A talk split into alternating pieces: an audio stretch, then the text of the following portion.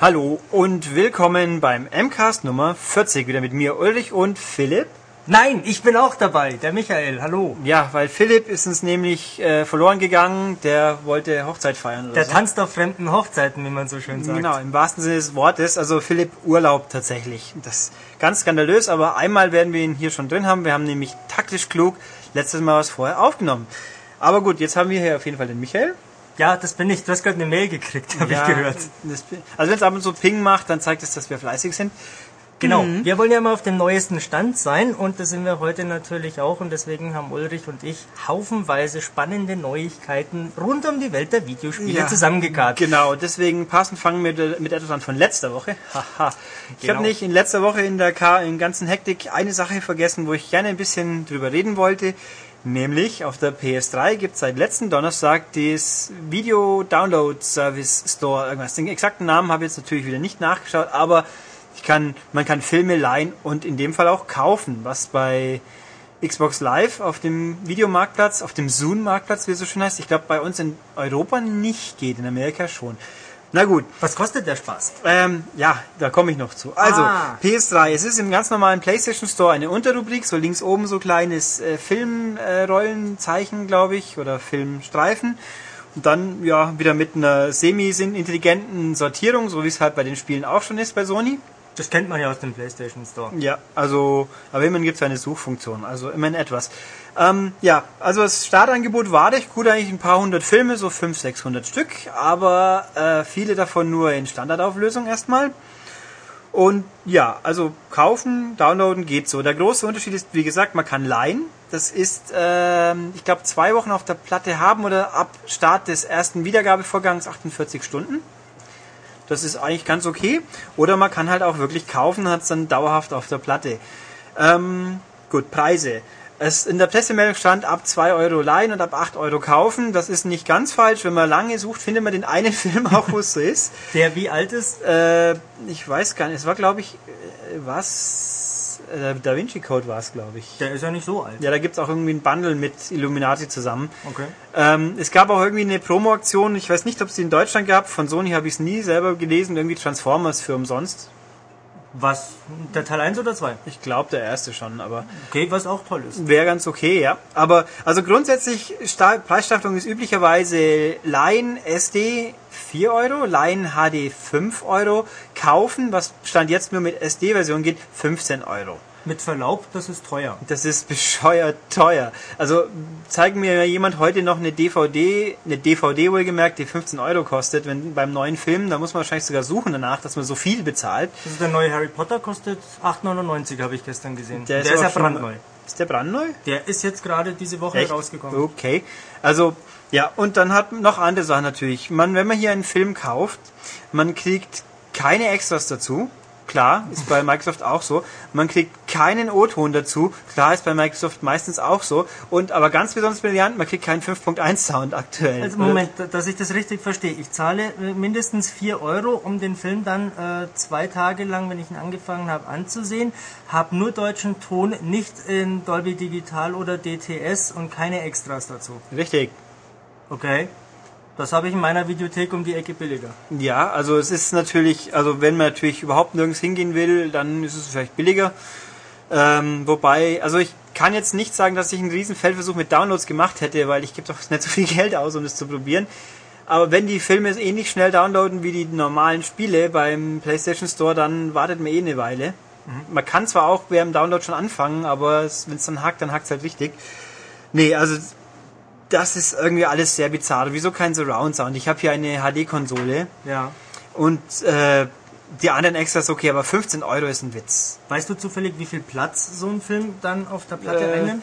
nicht nachgeschaut, aber ein paar Gigabyte halt, wenn er HD ist und wenn er nicht HD ist, ne. Das heißt, nach ein paar Filmen ist meine Platte auch schon voll, wenn ich da so ein bisschen Sammlung mache. Wenn man kaufen will. Man kann natürlich auf wahrscheinlich auf USB-Stick runterkopieren, wobei die Frage ist, wie die DRM-Rechte das Ganze ja, da wäre ich noch skeptisch, verwalten. ob das Ja. geht.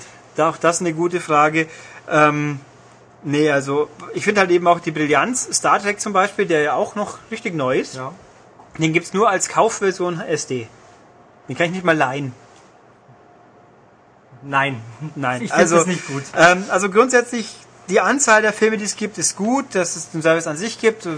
Nein, er tut mir ja nicht weh, aber in dieser Form, ganz ehrlich, ich weiß auch nicht, wer den ernsthaft benutzen mag. Wir jedenfalls nicht.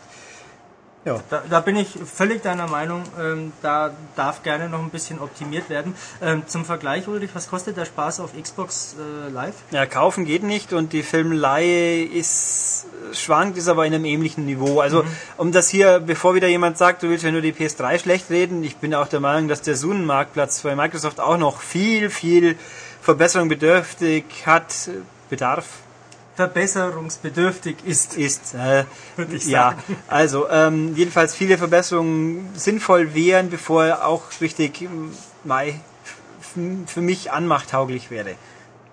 Da bin ich auch deiner Meinung, aber das Problem ist ja eigentlich ein ganz ähnliches wie beim Musikdownload oder beim Spiele-Download auch. Man zahlt nicht weniger, äh, hat aber irgendwie einfach weniger davon. Ja, wobei, wenn ich eine ja gut, eine CD kaufe ist auch ein Inlay drin, aber also bei einer Musik-CD, wenn, der, wenn das MP3 2 Euro billiger ist, dann kann man sich's überlegen, weil Musik ist Musik, die hört man sich an.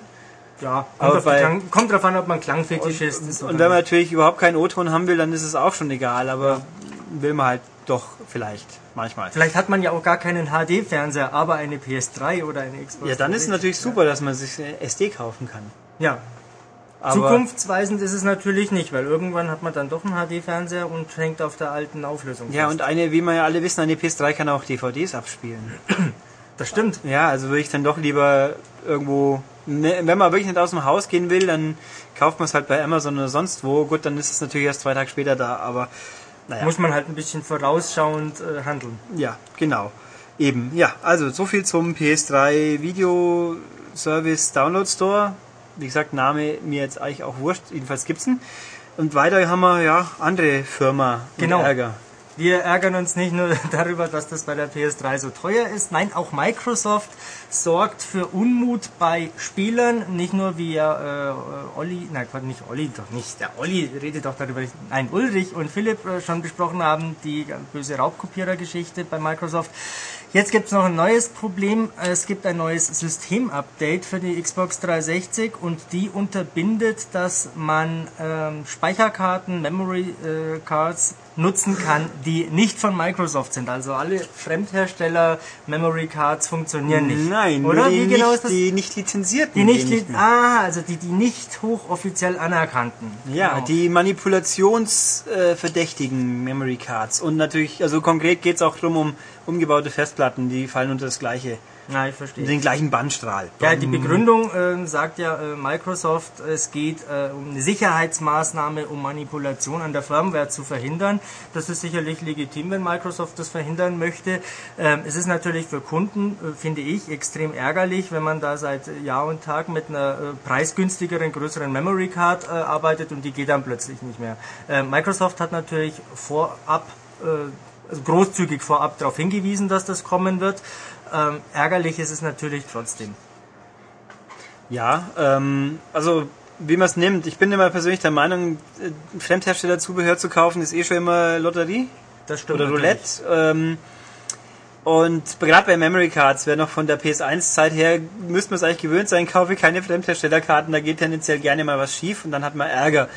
Oh, äh, ja. Und umgebaute Festplatten, natürlich nachvollziehbar, die Microsoft-Platten sind halt einfach brutal teuer, aber da war doch abzusehen, dass es passieren wird. Also im Endeffekt, ja, es war abzusehen und so richtig drüber beschweren kann man sich fast nicht, finde ich, aber gut, Daytel beschwert sich jetzt. Genau, das ist nämlich ein ja, Dritthersteller von Speicherkarten und die klagen nun gegen Microsoft weil Begründung, ich lese mal vor, ähm, Moment, wo steht's? Ähm, ja genau, also der Punkt ist, äh, es gibt aus Sicht von Datel, Datel, wie auch immer man sie aussprechen mag, keinen ersichtlichen Grund, außer dass Microsoft natürlich den Markt für sich alleine haben möchte und äh, ja, aber allein Geld absahnen möchte. Ja, wobei natürlich, wenn auf, dass sie auf ihrem eigenen Produkt auch ein bisschen bestimmen wollen, wer was wie macht, das ist auch irgendwie normal. Natürlich.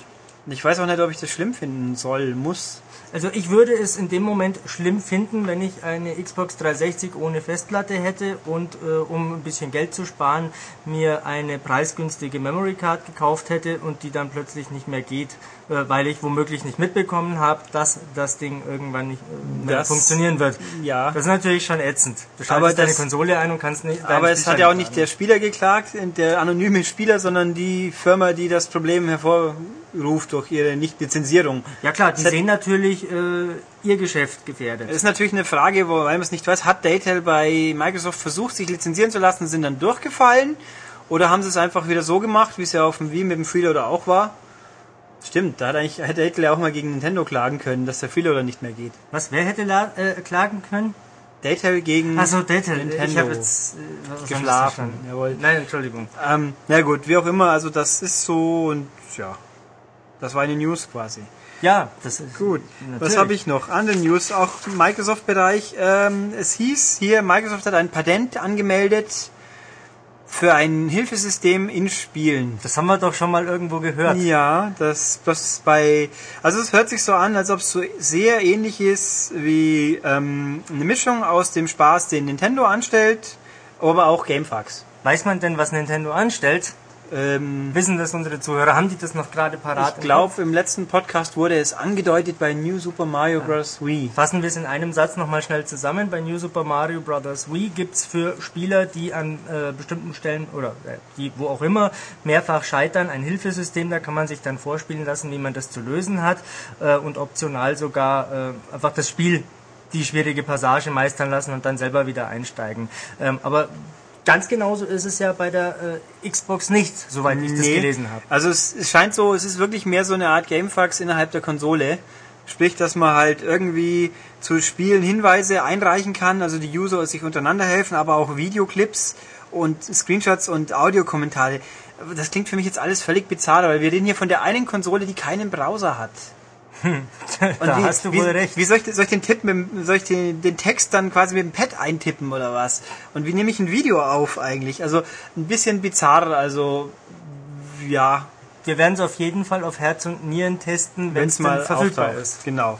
Wann auch immer, also es ist eine sehr diffuse Info und hm, schauen wir mal. Es spricht da grundsätzlich mal nichts dagegen, dass Microsoft äh, so eine Plattform anbietet, wo sich die User unterstützen können. Ja, Details werden folgen. Ja. Was haben wir sonst noch? Ja, es gibt einen neuen DSi, über den haben wir ja schon mal geredet, aber jetzt gibt es ihn auch schon zu kaufen. Genau, äh, noch nicht bei uns, aber dafür in Japan und das läuft eigentlich ganz gut. Da gibt's ganz interessante Zahlen.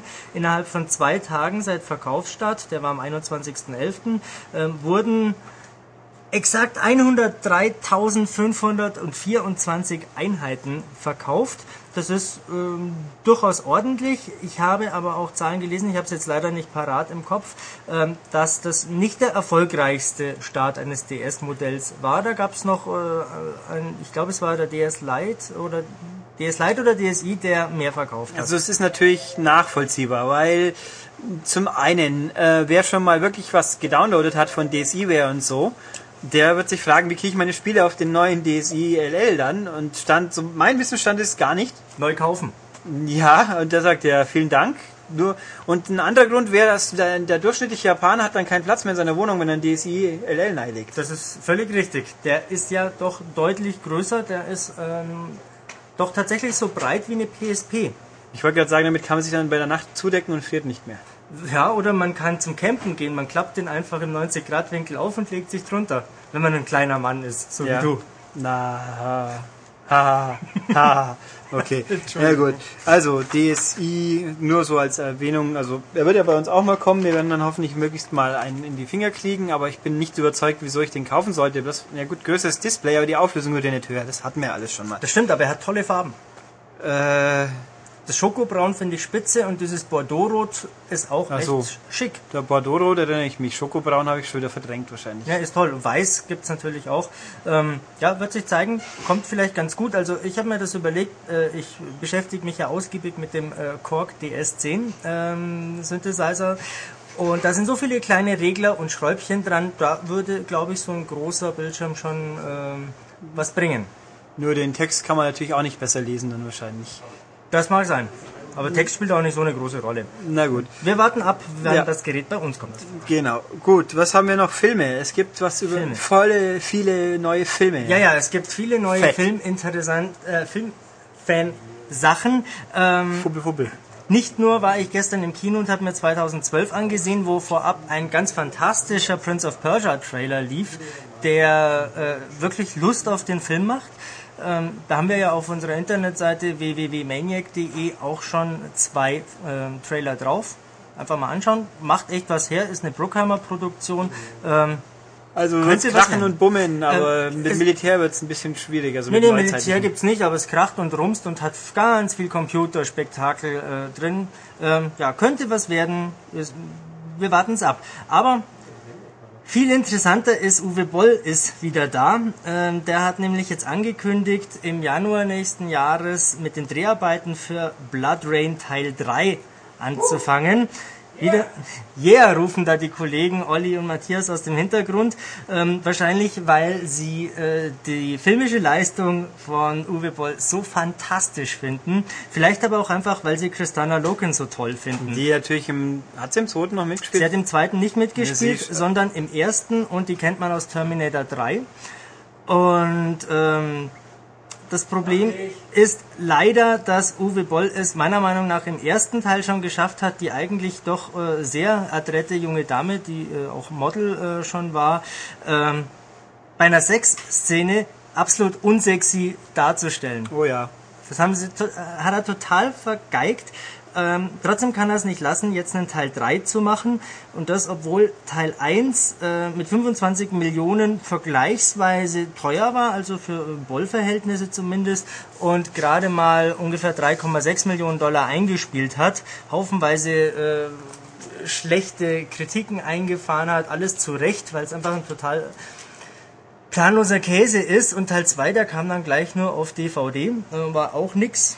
Trotzdem kommt jetzt ein Teil 3, Blood Rain, für die äh, Zuhörer, die es nicht wissen, ähm, weil die Spiele sind jetzt in Deutschland auch nicht gar so einfach äh, zu Doch, der bekommen. zweite, da gab's eine deutsche Version. Ja, ja, ja. Ja, war zwar nur das halbe Spiel, Ja. aber es gab sie Eben, das ist nicht mehr Blood Rain. Da geht's um eine äh, Vampirin, die mit zwei äh, üppigen Armklingen, bisschen wie Baraka aus Mortal Kombat, ähm, sich munter unter Nazis äh, metzelt und allerhand andere Leute in Scheibchen schneidet.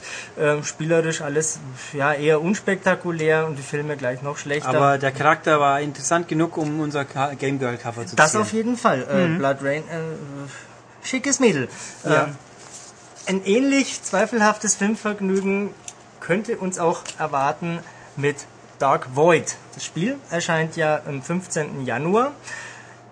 Ist über die spielerischen Qualitäten äh, verrate ich jetzt hier nicht allzu viel. Ähm, da könnt ihr ab morgen, nein, ach ich ver, ich vertue mich immer, ab Freitag natürlich, Abonnenten auch schon ein bisschen früher, ähm, im Heft einiges dazu lesen, da haben wir das ausgiebig gespielt. Ähm, der Film, das Interessante daran bislang ist, äh, ist, der stammt von der Produktionsfirma Plan B Entertainment und die haben schon vorab Filme produziert wie Troja oder Charlie und die Schokoladenfabrik und den äh, doch, wie ich finde, sehr, sehr guten Martin Scorsese-Film Departed unter Feinden. Und der Clou dran ist, die Firma wurde unter anderem von Brad Pitt gegründet und da spekulieren jetzt natürlich schon die ein oder anderen Insider, dass Brad Pitt auch die Hauptrolle übernehmen könnte von Dark Void. Ähm, das wird sich zeigen, ob er das tut, ob er seiner Karriere damit einen Gefallen tut. Also im Spiel hatte ich bisher den Eindruck, dass der Held schon eher so ein blasser, generischer äh, Standardcharakter ist und da hat Brad Pitt natürlich deutlich mehr drauf. Vielleicht kann er die Vorlage auch ordentlich aufmöbeln. Potenzial ist da, könnte interessant sein. Vielleicht wird es der Rocketeer des 21. Jahrhunderts. Wir warten ab, äh, bis wir mehr dazu erfahren. Jo. Ähm, ja, und ein bisschen mehr hat man erfahren jetzt zu, zum Ende von Pandemic. Das heißt, hat man eigentlich nicht viel erfahren. Da haben wir letztes Mal kurz drüber philosophiert. Aber äh, es gibt ein Spiel dann demnächst von ihnen. Also nicht nur Saboteur, wo man jetzt äh, die Tage rauskommt, sondern Mercs Inc. ist angekündigt. Das klingt verdächtig nach Mercenaries. Ja, es ist ein drittes Mercenaries und man weiß von diesem Spiel unglaublich viel, nämlich den Namen. Hm. Ja, also keine Ahnung, ob es ein Sandbox-Spiel wird, ob es ein Gebolze wird. So richtig sicher weiß man es nicht. Vielleicht wird es ein Download-Knobler. Ja, es wird von, es ist ein Pandemic Studios Spiel. Die Pandemic Studios, die ziehen ja jetzt um zu EALA. Werden die zusammengelegt? Ja, so ah. irgendwie, das, das ist eigentlich nur noch ein Name so ungefähr. Also, ja, also, es gab ja das Gerücht, dass dieses Spiel eingestampft worden ist und zwei Tage später sagt dann EA, nö, nö, das kommt schon. Also, okay. was viel mehr wissen wir jetzt drüber nicht. Dafür wissen wir ein bisschen mehr über ein anderes Spiel. Über, äh, lass mich raten, Super Street Fighter 4. Da gibt's äh, ja in regelmäßigen Abständen kleine Appetithäppchen von Capcom. Ähm, da wurde ja vor einiger Zeit schon angekündigt, dass diverse neue Spielmodi kommen und diverse neue Charaktere. Darüber haben wir ja schon gesprochen, Ulrich und ich im Podcast vor einigen Ausgaben. Jetzt gibt's eine ganz neue Information, nämlich äh, zu noch mehr neuen Charakteren. Wie viel es insgesamt sind, weiß ich nicht. Ich glaube, es war mal die Rede von acht, aber ob das stimmt, wird sich zeigen. Bekannt ist ja, dass äh, DJ aus Super Street Fighter 2 dabei sein wird, T-Hawk und äh, Neuzugang Yuri. Und jetzt kommt noch dazu Guy und Cody, kennt man beide aus Final Fight. Und um Himmels Willen, wie spricht man den? Adon? Nee, ich sage jetzt einfach Adon. Ich sage einfach mal Adon. Es ist auf jeden Fall der äh, Sagat-Verschnitt äh, mit äußerst schicker Frisur und den kennt man aus der Street Fighter Alpha-Reihe. Ich kenne ihn, ich habe schon mit ihm gespielt, aber mit Namen ist das immer so eine Sache. Wie um Himmels äh, Willen spricht man die aus, damit man da nicht äh, sich blamiert. Ähm, die drei sind auf jeden Fall mit dabei. Äh, Cody hat, äh, wie man es schon aus der Alpha-Reihe kennt, seinen sonderbaren Sträflingsanzug an, diesen lustige Blondschopf. Ähm, ja, wir sind sehr gespannt auf die erste spielbare Version. Ich freue mich vor allem auf die neuen Spielmodi und auf einen rundum aufpolierten Online-Modus, weil der Ansatz äh, vom äh, Teil 4 war gut, aber im Detail äh, nicht ganz überragend. Ähm, und es kann eigentlich der Spielbarkeit und der Vielfalt nur zugutekommen. Ich bin mir sicher, dass wir bis zum Release des Spiels noch einige neue Infohäppchen dazu bekommen werden. Ich freue mich auf jeden Fall sehr auf Super Street Fighter 4. Na gut. Und du nicht so, gell? Ist nee, nicht dein Ding. ist mir so ein bisschen Bohne, aber es nicht, dass das Spiel nicht gut wäre, aber es nein, ist, ist zu zu lernaufwendig für mich. Zu freakig. Ja, nee, zu lernaufwendig für mich. Ähm, gut, anderes Spiel auch nochmal Capcom. Noch ein Capcom-Spiel. Was ja. könnte das wohl sein? Was hat Capcom noch für ein hochkarätiges Spiel? Capcom ist heute sehr stark vertreten. Erst Dark Void, kommt nämlich auch von Capcom, dann Street Fighter und wer hätte es gedacht, Resident Evil 5. Dazu gibt's auch Neuigkeiten, denn das Spiel ist ja äh, so gut und so erfolgreich, dass es Capcom nächstes Jahr im März gleich oder nein, im Februar in Japan gleich nochmal rausbringt in einer äh, rundum aufgemotzten Version. Ja, nämlich Hyper Resident Evil 5 Turbo. Ähm, das ist eigentlich auch mal eine interessante Sache. Nein, tatsächlich heißt das Ding zumindest als Disc Resident Evil 5 Gold Edition. Da haben sie sich mal ganz frech bei äh, Battlefield Bad Company äh, inspirieren lassen. Da gab es auch die Gold Edition. Aber drin steckt äh, doch haufenweise neues Zeug, das es dann äh, sukzessive ab 17. Februar auch als Download geben wird. So nach und nach. Nach ja. und nach, genau sukzessive nach und nach. Entschuldigung, da kam wieder der Uni-Jargon in mir durch. Ähm, was ist alles drin? Da muss ich gleich nochmal in meinen üppigen Unterlagen wälzen, damit ich ja nichts vorenthalte. Fakt ist auf jeden Fall, ähm, das kommt für sowohl Xbox 360 als auch für die PS3. Ähm, das Herzstück wird es zwei neue Download-Episoden geben. Ähm, darunter, ohne jetzt zu viel vorwegzunehmen, eine Sequenz, auf die im Original Resident Evil 5 nur in einer äh, Rückblende Bezug genommen wird die man dann spielen wird mit Chris Redfield und Jill Valentine. Und darüber hinaus haufenweise neue Spielcharakter, Outfits, weiß ich jetzt gerade gar nicht mal welche. Lass mich mal schnell nachblättern. Ulrich, überbrücke mal bitte meine Recherche. Äh, überbrück, überbrück, überbrück, überbrück. Super überbrückt. Ja, es sind auf jeden Fall diverse neue äh, Kostüme dabei. Es wird was noch geben? Ähm, brandneue Waffen natürlich, acht neue spielbare Charaktere im neuen The Mercenaries Reunion Modus.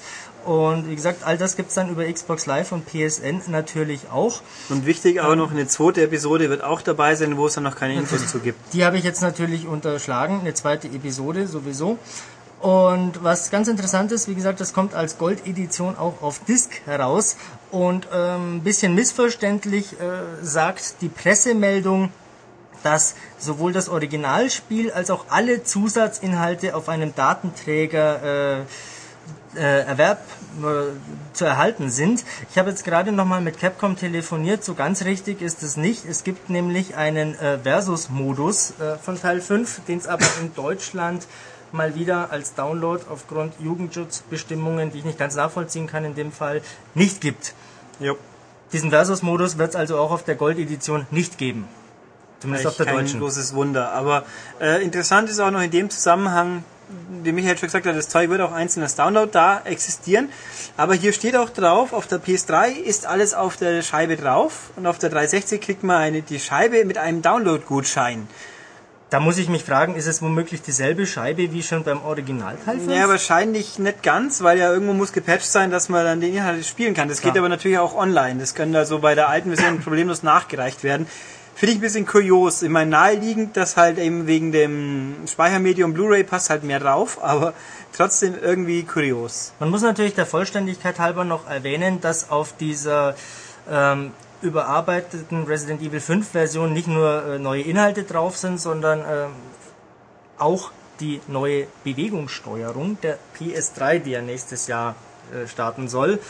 Das Spiel wird die unterstützen bin ich sehr gespannt. Bei der Wii-Version von Resident Evil 4 hat das Ganze ja fantastisch funktioniert. Ähm, ich hoffe, wir können ähnliches auch ähm, auf der PS3 erwarten. Ja. Ich wollte dann auch noch mal zur 360-Version sagen, eigentlich fällt mir gerade ein, sie hätten auch einfach eine zweite Disc beilegen können, so wie es Forza ja auch macht. Aber ja. nee, weil, sprich, wer keine Festplatte hat auf der 360, der hat heutzutage eh schon verloren, aber da hat er dann nochmal neuer verloren. Ja. Und noch mehr verloren. Super. Auch noch interessant, äh, wenn auch wenig aussagekräftig, äh, die Pressemeldung sagt, die Resident Evil 5 Gold Edition wird in Europa zu einem unschlagbaren Preis-Leistungs-Verhältnis erhältlich sein. Das sagt alles und gar nichts. Ähm, keine Ahnung, ob die jetzt dann auch 60 Euro kostet und es ist ja deutlich mehr drin als in der Vorgängerversion und deswegen ist es unschlagbar oder vielleicht kostet sie auch nur 40 Euro oder 30. Ähm, 40 fände ich okay. Ja, da kann man mit leben. Ja. Jetzt, eigentlich wollte ich jetzt den News-Teil dicht machen, aber mir ist gerade was eingefallen, was wir vergessen oh, haben. Oh, lass hören, was denn? Ganz am Anfang. Was haben wir vergessen? Wir oh, ich habe eine Ahnung. Es gibt ähm, ab Freitag, den 27. November, ein sensationelles neues Heft am Kiosk und im Zeitschriftenhandel. Ähm, das heißt M-Games und das ist die Ausgabe 195. Ja, die 1 2010. Die 1 2010. Wir sind so aktuell, dass wir ja. schon Ende November wissen, was im Januar abgeht. Ja, und deswegen müssen wir jetzt noch kurz erklären, was da drin ist oder ein bisschen genau. erzählen. Wie die letzten paar Male auch, was diesmal hätten wir es fast vergessen. Was haben wir? Titelthema ist Mass Effect 2. Philipp hat das Spiel länger anspielen können wie alle anderen vorher und hat deswegen viele neue interessante Infos mitzuteilen. Oh ja. Oh ja, wann haben wir noch so in der Vorschaubereich? Wir haben das fantastische Sachen. Wir haben Metro 2033. Genau, Michael 2033, mein Lieber. Das ist nämlich eine Jahreszahl, ja. nichts anderes. Da werden wir sicherlich nächste Woche noch äh, ein bisschen drüber im Podcast plaudern. Mhm. Ähm, heute nur so viel. Ähm, das ist ein 360 Ex oder Xbox 360 exklusiver Ego-Shooter, der von äh, 4A Games aus der Ukraine äh, stammt. Und deswegen war ich vor Krass. einigen Wochen äh, ein paar Tage in Moskau und habe da das Spiel ausgiebig gespielt, mich mit den Entwicklern unterhalten. Ähm, wie gesagt, nächste Woche mehr dazu oder ab sofort im Zeitschriftenhandel zum selberlesen. Genau. Was haben wir sonst noch Spannendes im Testteil? Wir haben Call of Duty Modern Warfare 2. Das Wer hätte das gedacht? Zugegeben, der Test ein bisschen spät, aber die Gründe sind bekannt. Und wir haben auch eine eine kompakte, aber interessante Diskussion über das Führen, Führen wieder dieses Spiels, ja. das auch den Podcast etwas ergänzen dürfte. Ähm, Sagen wir mal so. Das auf jeden Fall. Äh, reichen mir doch auch mal kurz das Heft. Wir haben ein äh, super spektakuläres Doppelpaket von Nintendo, nämlich New Super Mario Bros. Wii und das neue DS Zelda. Richtig, nämlich äh, Spirit Tracks. Genau, das äh, haben wir. Link als Lokführer. Und was Richtig. die zwei Spiele taugen, das könnt ihr ebenfalls nachlesen. Ähm, Dann haben wir Left 4 Dead 2 ist zum Beispiel Wir haben drin. natürlich auch Left 4 Dead 2. Wir haben alle wichtigen Download-Spiele. Wir haben Sin and Punishment 2 für die Die Leute, die mit dem Namen noch was anfangen können. Das sind ja ein- theoretisch relativ viele, weil es ja auf Wii das erste inzwischen gibt. Das ist natürlich ein extremes Freakspiel, äh, aber eine tolle Ja. Sache. Ähm, Bayonetta natürlich. Bayonetta, haben wir Bayonetta. endlich getestet. Ähm, Bayonetta, ja. sowieso. Und viele, viele, viele spannende Specials. ja, und dann, genau, wir haben Liebeserklärung Neo Geo zum Beispiel. Wir haben ein Interview mit Dave Cox, der Mensch, der Castlevania gut in 3D machen soll. Genau, der soll Castlevania neu erfinden, beziehungsweise dafür sorgen, dass die äh, Entwickler bei Mercury Steam fleißig äh, arbeiten. Äh, unter Zuhilfenahme natürlich von Hideo Kojima, der da wohl gesagt hat, ähm, hey, ich würde euch da gerne mit Rat und Tat äh, zur Seite stehen. Das Interview, ähm, ich habe es natürlich schon gelesen, ich fand es richtig gut. Ähm, ich war ja vorher sehr skeptisch über die Neuausrichtung. Ich war auch nie ein großer Castlevania-Fan, aber muss sagen, jetzt habe ich doch, nachdem ich das gelesen habe, Lust, mir das Spiel mal näher anzuschauen. Muss ich durchaus sagen. Ja. Ähm, Philipp hat sich äh, die aktuellen Musikspiele geschnappt, so die, wo die Nee, Karaoke.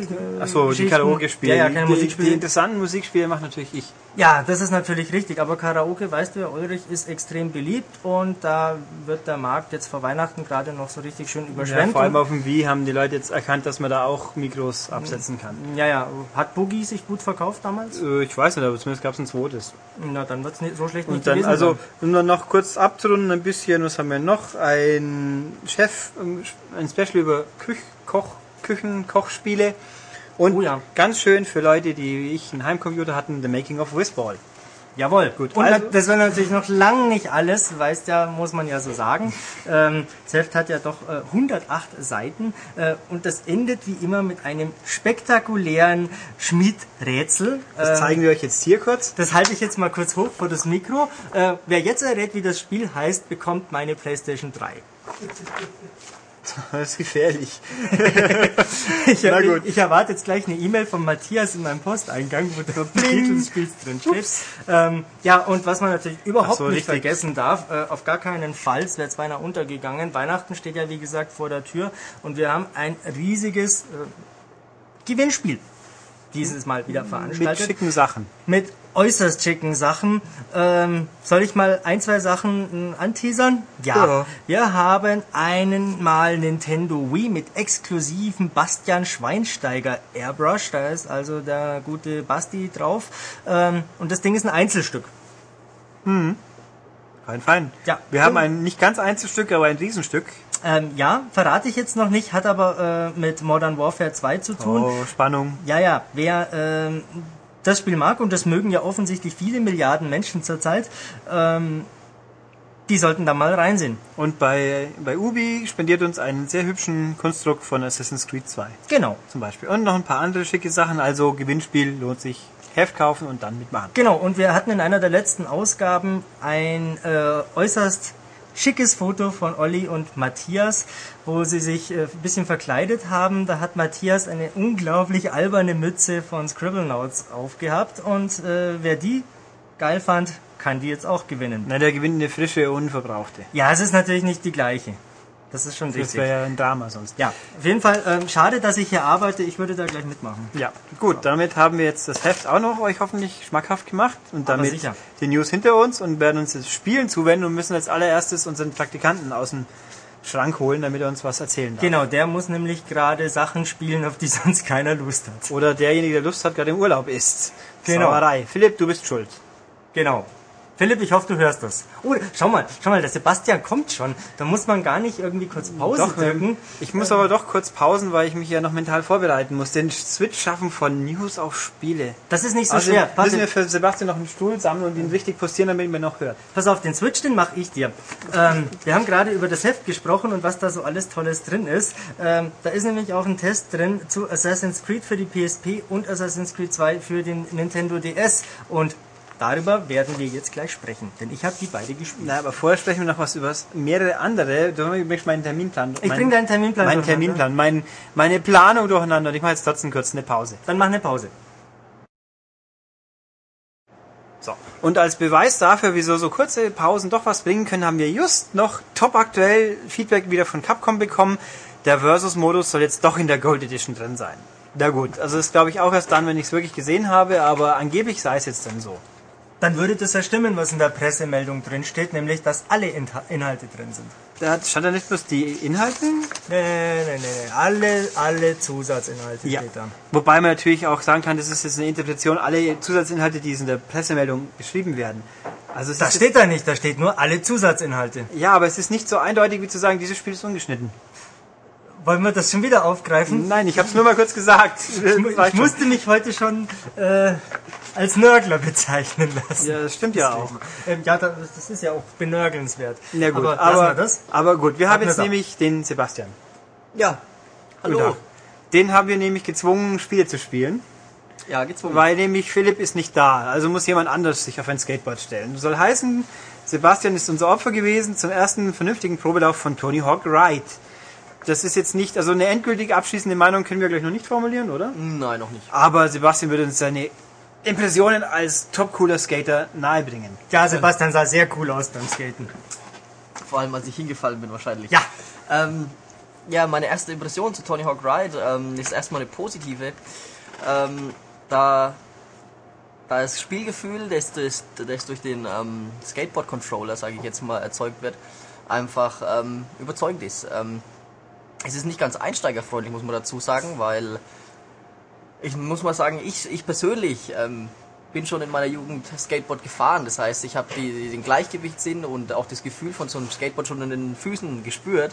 Aber für Anfänger, die wirklich noch nie etwas mit Skateboard zu tun hatten und Tony Hawks bisher mit dem Controller gespielt haben, für die dürfte es ähm, sehr ähm, gewöhnungsbedürftig und sogar nicht ungefährlich sein, da dieses Board auch mal dazu verleitet, dass man sich ähm, um 180 Grad dreht und dann auch mal auf dem Rücken landen kann.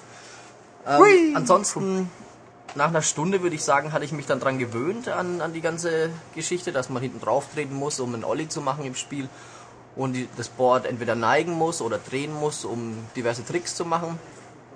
Es macht auch riesen Spaß. Also ähm, es ist, wird unterteilt in, in Street Skate Modus, das heißt man skatet eine, eine ähm, ebene Fläche mit diversen Funboxen und, und, und ähm, Stangen zum Grinden. Und da spielt sich das Ganze recht flüssig. Und ähm, auch, naja, wenn man sich eingewöhnt hat, dann kann man auch versuchen, eben ähm, mal ans Board zu langen, um quasi auch ein paar Grabs zu machen. Das Stichwort Grabs muss man dann im zweiten Spielmodus, ähm, dem Halfpipe, naja, Halfpipe-Modus sage ich jetzt einfach mal, öfter nutzen. Allerdings zeigt das meiner Meinung nach einige Probleme auf. Das ganze Board wird normalerweise im 90-Grad-Winkel zum Fernseher ausgerichtet. Ähm, Im Halfpipe-Modus wird es dann allerdings quasi parallel zum Fernseher gedreht. Und man Das heißt, man steht breitbeinig frontal vor dem Fernseher. Genau, ja. Okay. und fährt dann quasi links und rechts nur, ähm, also der, die Figur fährt automatisch links und rechts die Halfpipe eben entlang an die Seiten. Man muss selber, je, je nachdem in welche Richtung man fährt, quasi die, die Spitze nach oben jagen, indem man hinten drauf tritt seitlich. Allerdings macht der Spiel, die, die Spielfigur quasi mehr oder weniger was es will, weil man kann es nicht wirklich steuern in dem Fall. Also ich habe mich da eine Stunde versucht einzuspielen. Ich habe keinen Trick irgendwie hinbekommen, wo ich gesagt hätte, den wollte ich machen. Es Gibt ein Tutorial, wo das alles erklärt es gibt wird? ein sehr, sehr ausführliches Tutorial für sowohl für Street als auch für Halfpipe, das auch wunderbar erklärt ist. Also ähm, da gibt es meiner Meinung nach auch keine Fragen, die offen bleiben. Aber ähm, trotz allem, wenn es heißt, lang mit deinem rechten Arm vor, die, vor den Sensor, damit der Spieler sein Board greift und er macht es zehnmal hintereinander nicht, dann verzweifle ich eben ähm, und verliere auch die Geduld. Das kann ich verstehen. Wo ist der Sensor? Der ist in der Mitte, glaube ich, Es sind oder? vier Sensoren, also zwei in der Mitte außen ähm, und jeweils an den Enden, den Längsenden einer. Ähm, also ich weiß noch nicht, was ich davon halten kann. Ich kann nur den ersten, meinen ersten Eindruck kann ich so schildern, dass Street Skaten super toll ist. Ähm, schwer, aber auf jeden Fall spaßig und die Halfpipe muss ich mir entweder nochmal anschauen oder ich möchte sogar sagen, vielleicht haben sie es nicht ganz gut umgesetzt. Ich habe dazu eine kurze Frage. Ähm, ich bin ja immer noch ein bisschen skeptisch. Ich habe selbst noch nicht gespielt, werde es mal bei Gelegenheit tun. Aber ich kann mir nicht so recht vorstellen, wie man mit dem Board und den Körperbewegungen so schnell Bewegungen aneinanderreihen kann wie per Controller. Äh, kannst du dazu ein bisschen was erzählen? Ja, ich schätze mal, dass man nicht so schnell wird wie Controller. Da ähm, man drückt einfach schneller X und unten Viereck, so wie in den früheren Teilen Mhm. oder eben oben Viereck. Drückt sich immer schneller, als dass man erst ähm, sein Gewicht nach hinten verlagert, auch wenn man das nur kurz und schnell machen muss. Ähm, und dann irgendwie sein Gewicht nach vorne verlagert, das Board so viertels dreht. Ähm, so schnell wird man es nicht schaffen, aber es geht, äh, die Levels sind auch dementsprechend angepasst. Das heißt, es sind nicht mehr so ähm, schnelle Passagen, in denen man vielleicht äh, von einem Objekt zum nächsten grinden kann, sondern die ganzen Passagen sind länger gezogen und dadurch hat man einfach die Reaktionszeit und ähm, dadurch ist es trotzdem wieder in sich ähm, schlüssig. Aber es gibt keinen Freerun mehr, so richtig, ich fahre jetzt einfach im Park rum. Doch, ja, gibt es natürlich. Okay, also, man kann schon noch links rechts vernünftig lenken. Ja, natürlich. Also es gibt vor allem, ähm, das ist ein gutes Stichwort gewesen, weil es gibt drei verschiedene Schwierigkeitsstufen. Und die sind ganz interessant. Auf dem Beginner-Mode quasi, dem Anfänger-Modus, ist quasi dem, dem, dem Skateboard ähm, eine, man wird wie an so einer Schnur entlang gezogen quasi, über eine gute, ich sag jetzt mal Line, das, ähm, dass man einige Sprünge mit drin hat und einige äh, Grind-Passagen. Und das Einzige, auf was man sich selber konzentrieren muss, ist eben Tricks zu reißen. Das ist für Einsteiger wirklich ähm, ganz spaßig, glaube ich, weil dadurch gewöhnt man sich an die Tricks. Wie gehen sie? Ähm, was kann ich mir selber zutrauen? Wann haut es mich vom Board runter? Ähm, und im Medium-Modus dann, im, ich glaube, das heißt fortgeschritten dann schon, übernimmt man selber das Fahren eben auch, das Lenken, das ist gewöhnungsbedürftig, da es nicht ganz einfach ist und das Anschuppen selber, indem man ähm, den Fuß quasi vom Board nimmt und an dem Sensor vorbei zieht einmal, das das Anschuppen in echt recht gut ähm, wiedergibt. Ähm, und in, den, im schwierigsten Modus, den habe ich leider noch nicht ausprobiert, denke ich mal, werden dann alle Hilfs, ähm, Hilfsmittel? Hilfsmittel abgeschalten werden und man muss wirklich die, die Tricks komplett alleine machen und auch wenn man eine 180 Grad Drehung auf dem Board machen will, muss man sie äh, im Spiel machen will, muss man sie auch in echt auf dem Board vollziehen. Das klingt, als bräuchte man sehr viel Platz. Man braucht einiges an Platz, aber ähm, da das Spiel jetzt nicht unbedingt äh, zur Hektik anregt, wenn man es nicht will, kann man das Board auch absteigen und wieder im Raum, im echten quasi Aber zurechtrücken. Also, Ich habe doch den Verdacht auch, dass da die Trickszahl doch deutlich reduziert werden muss, weil Flips, es gibt doch keine Flips mehr, oder? Ma äh, Flips? Ja, Du meinst Kickflip, grad- die irgendwas gibt's natürlich Flip. doch. Ähm, Ja, aber ich dachte, du meinst, die dachte, eigentlich? du meinst du Rückwärtssalto Flips. Ähm, Nee, nein, nee. Ähm, die, die macht man, indem man quasi ähm, den Olli macht, man, indem man hinten drauf tritt. Das, Mhm. das einmal vorne hochschnellt, das Board, ähm, und wieder absetzt. Und dann, je nachdem, ob man das Board neigt, nach vorne oder hinten, macht man Kickflips. Mhm. Das ist quasi nur das Angedeutete, was man echt ganz machen müsste. Und ähm, ich sag mal, ähm, Längsdrehungen sind es dann. Vermutlich. Beziehungsweise Showits, also die äh, Skateboard-Kollegen kennen sich aus. Ähm, Showit und 360 Flips werden dann noch gemacht, indem man quasi wirklich das Board einmal hinten hoch ähm, schnellen lässt und es dann auf dem Boden, beziehungsweise in, halb in der Luft, ja, dreht. Also ein bisschen Sich, links, selber, rechts. sich selber mitdreht. dreht, ja. Also ja. seine eigene Hüfte dreht und das Board ähm, dadurch auch dreht. Das heißt, es, es widerspiegelt quasi Ansätze der echten Tricks. Es ist nicht hundertprozentig authentisch, aber das ist ja auch quasi nicht zu vollziehen. Da drängt sich mir eine ganz entscheidende Frage auf.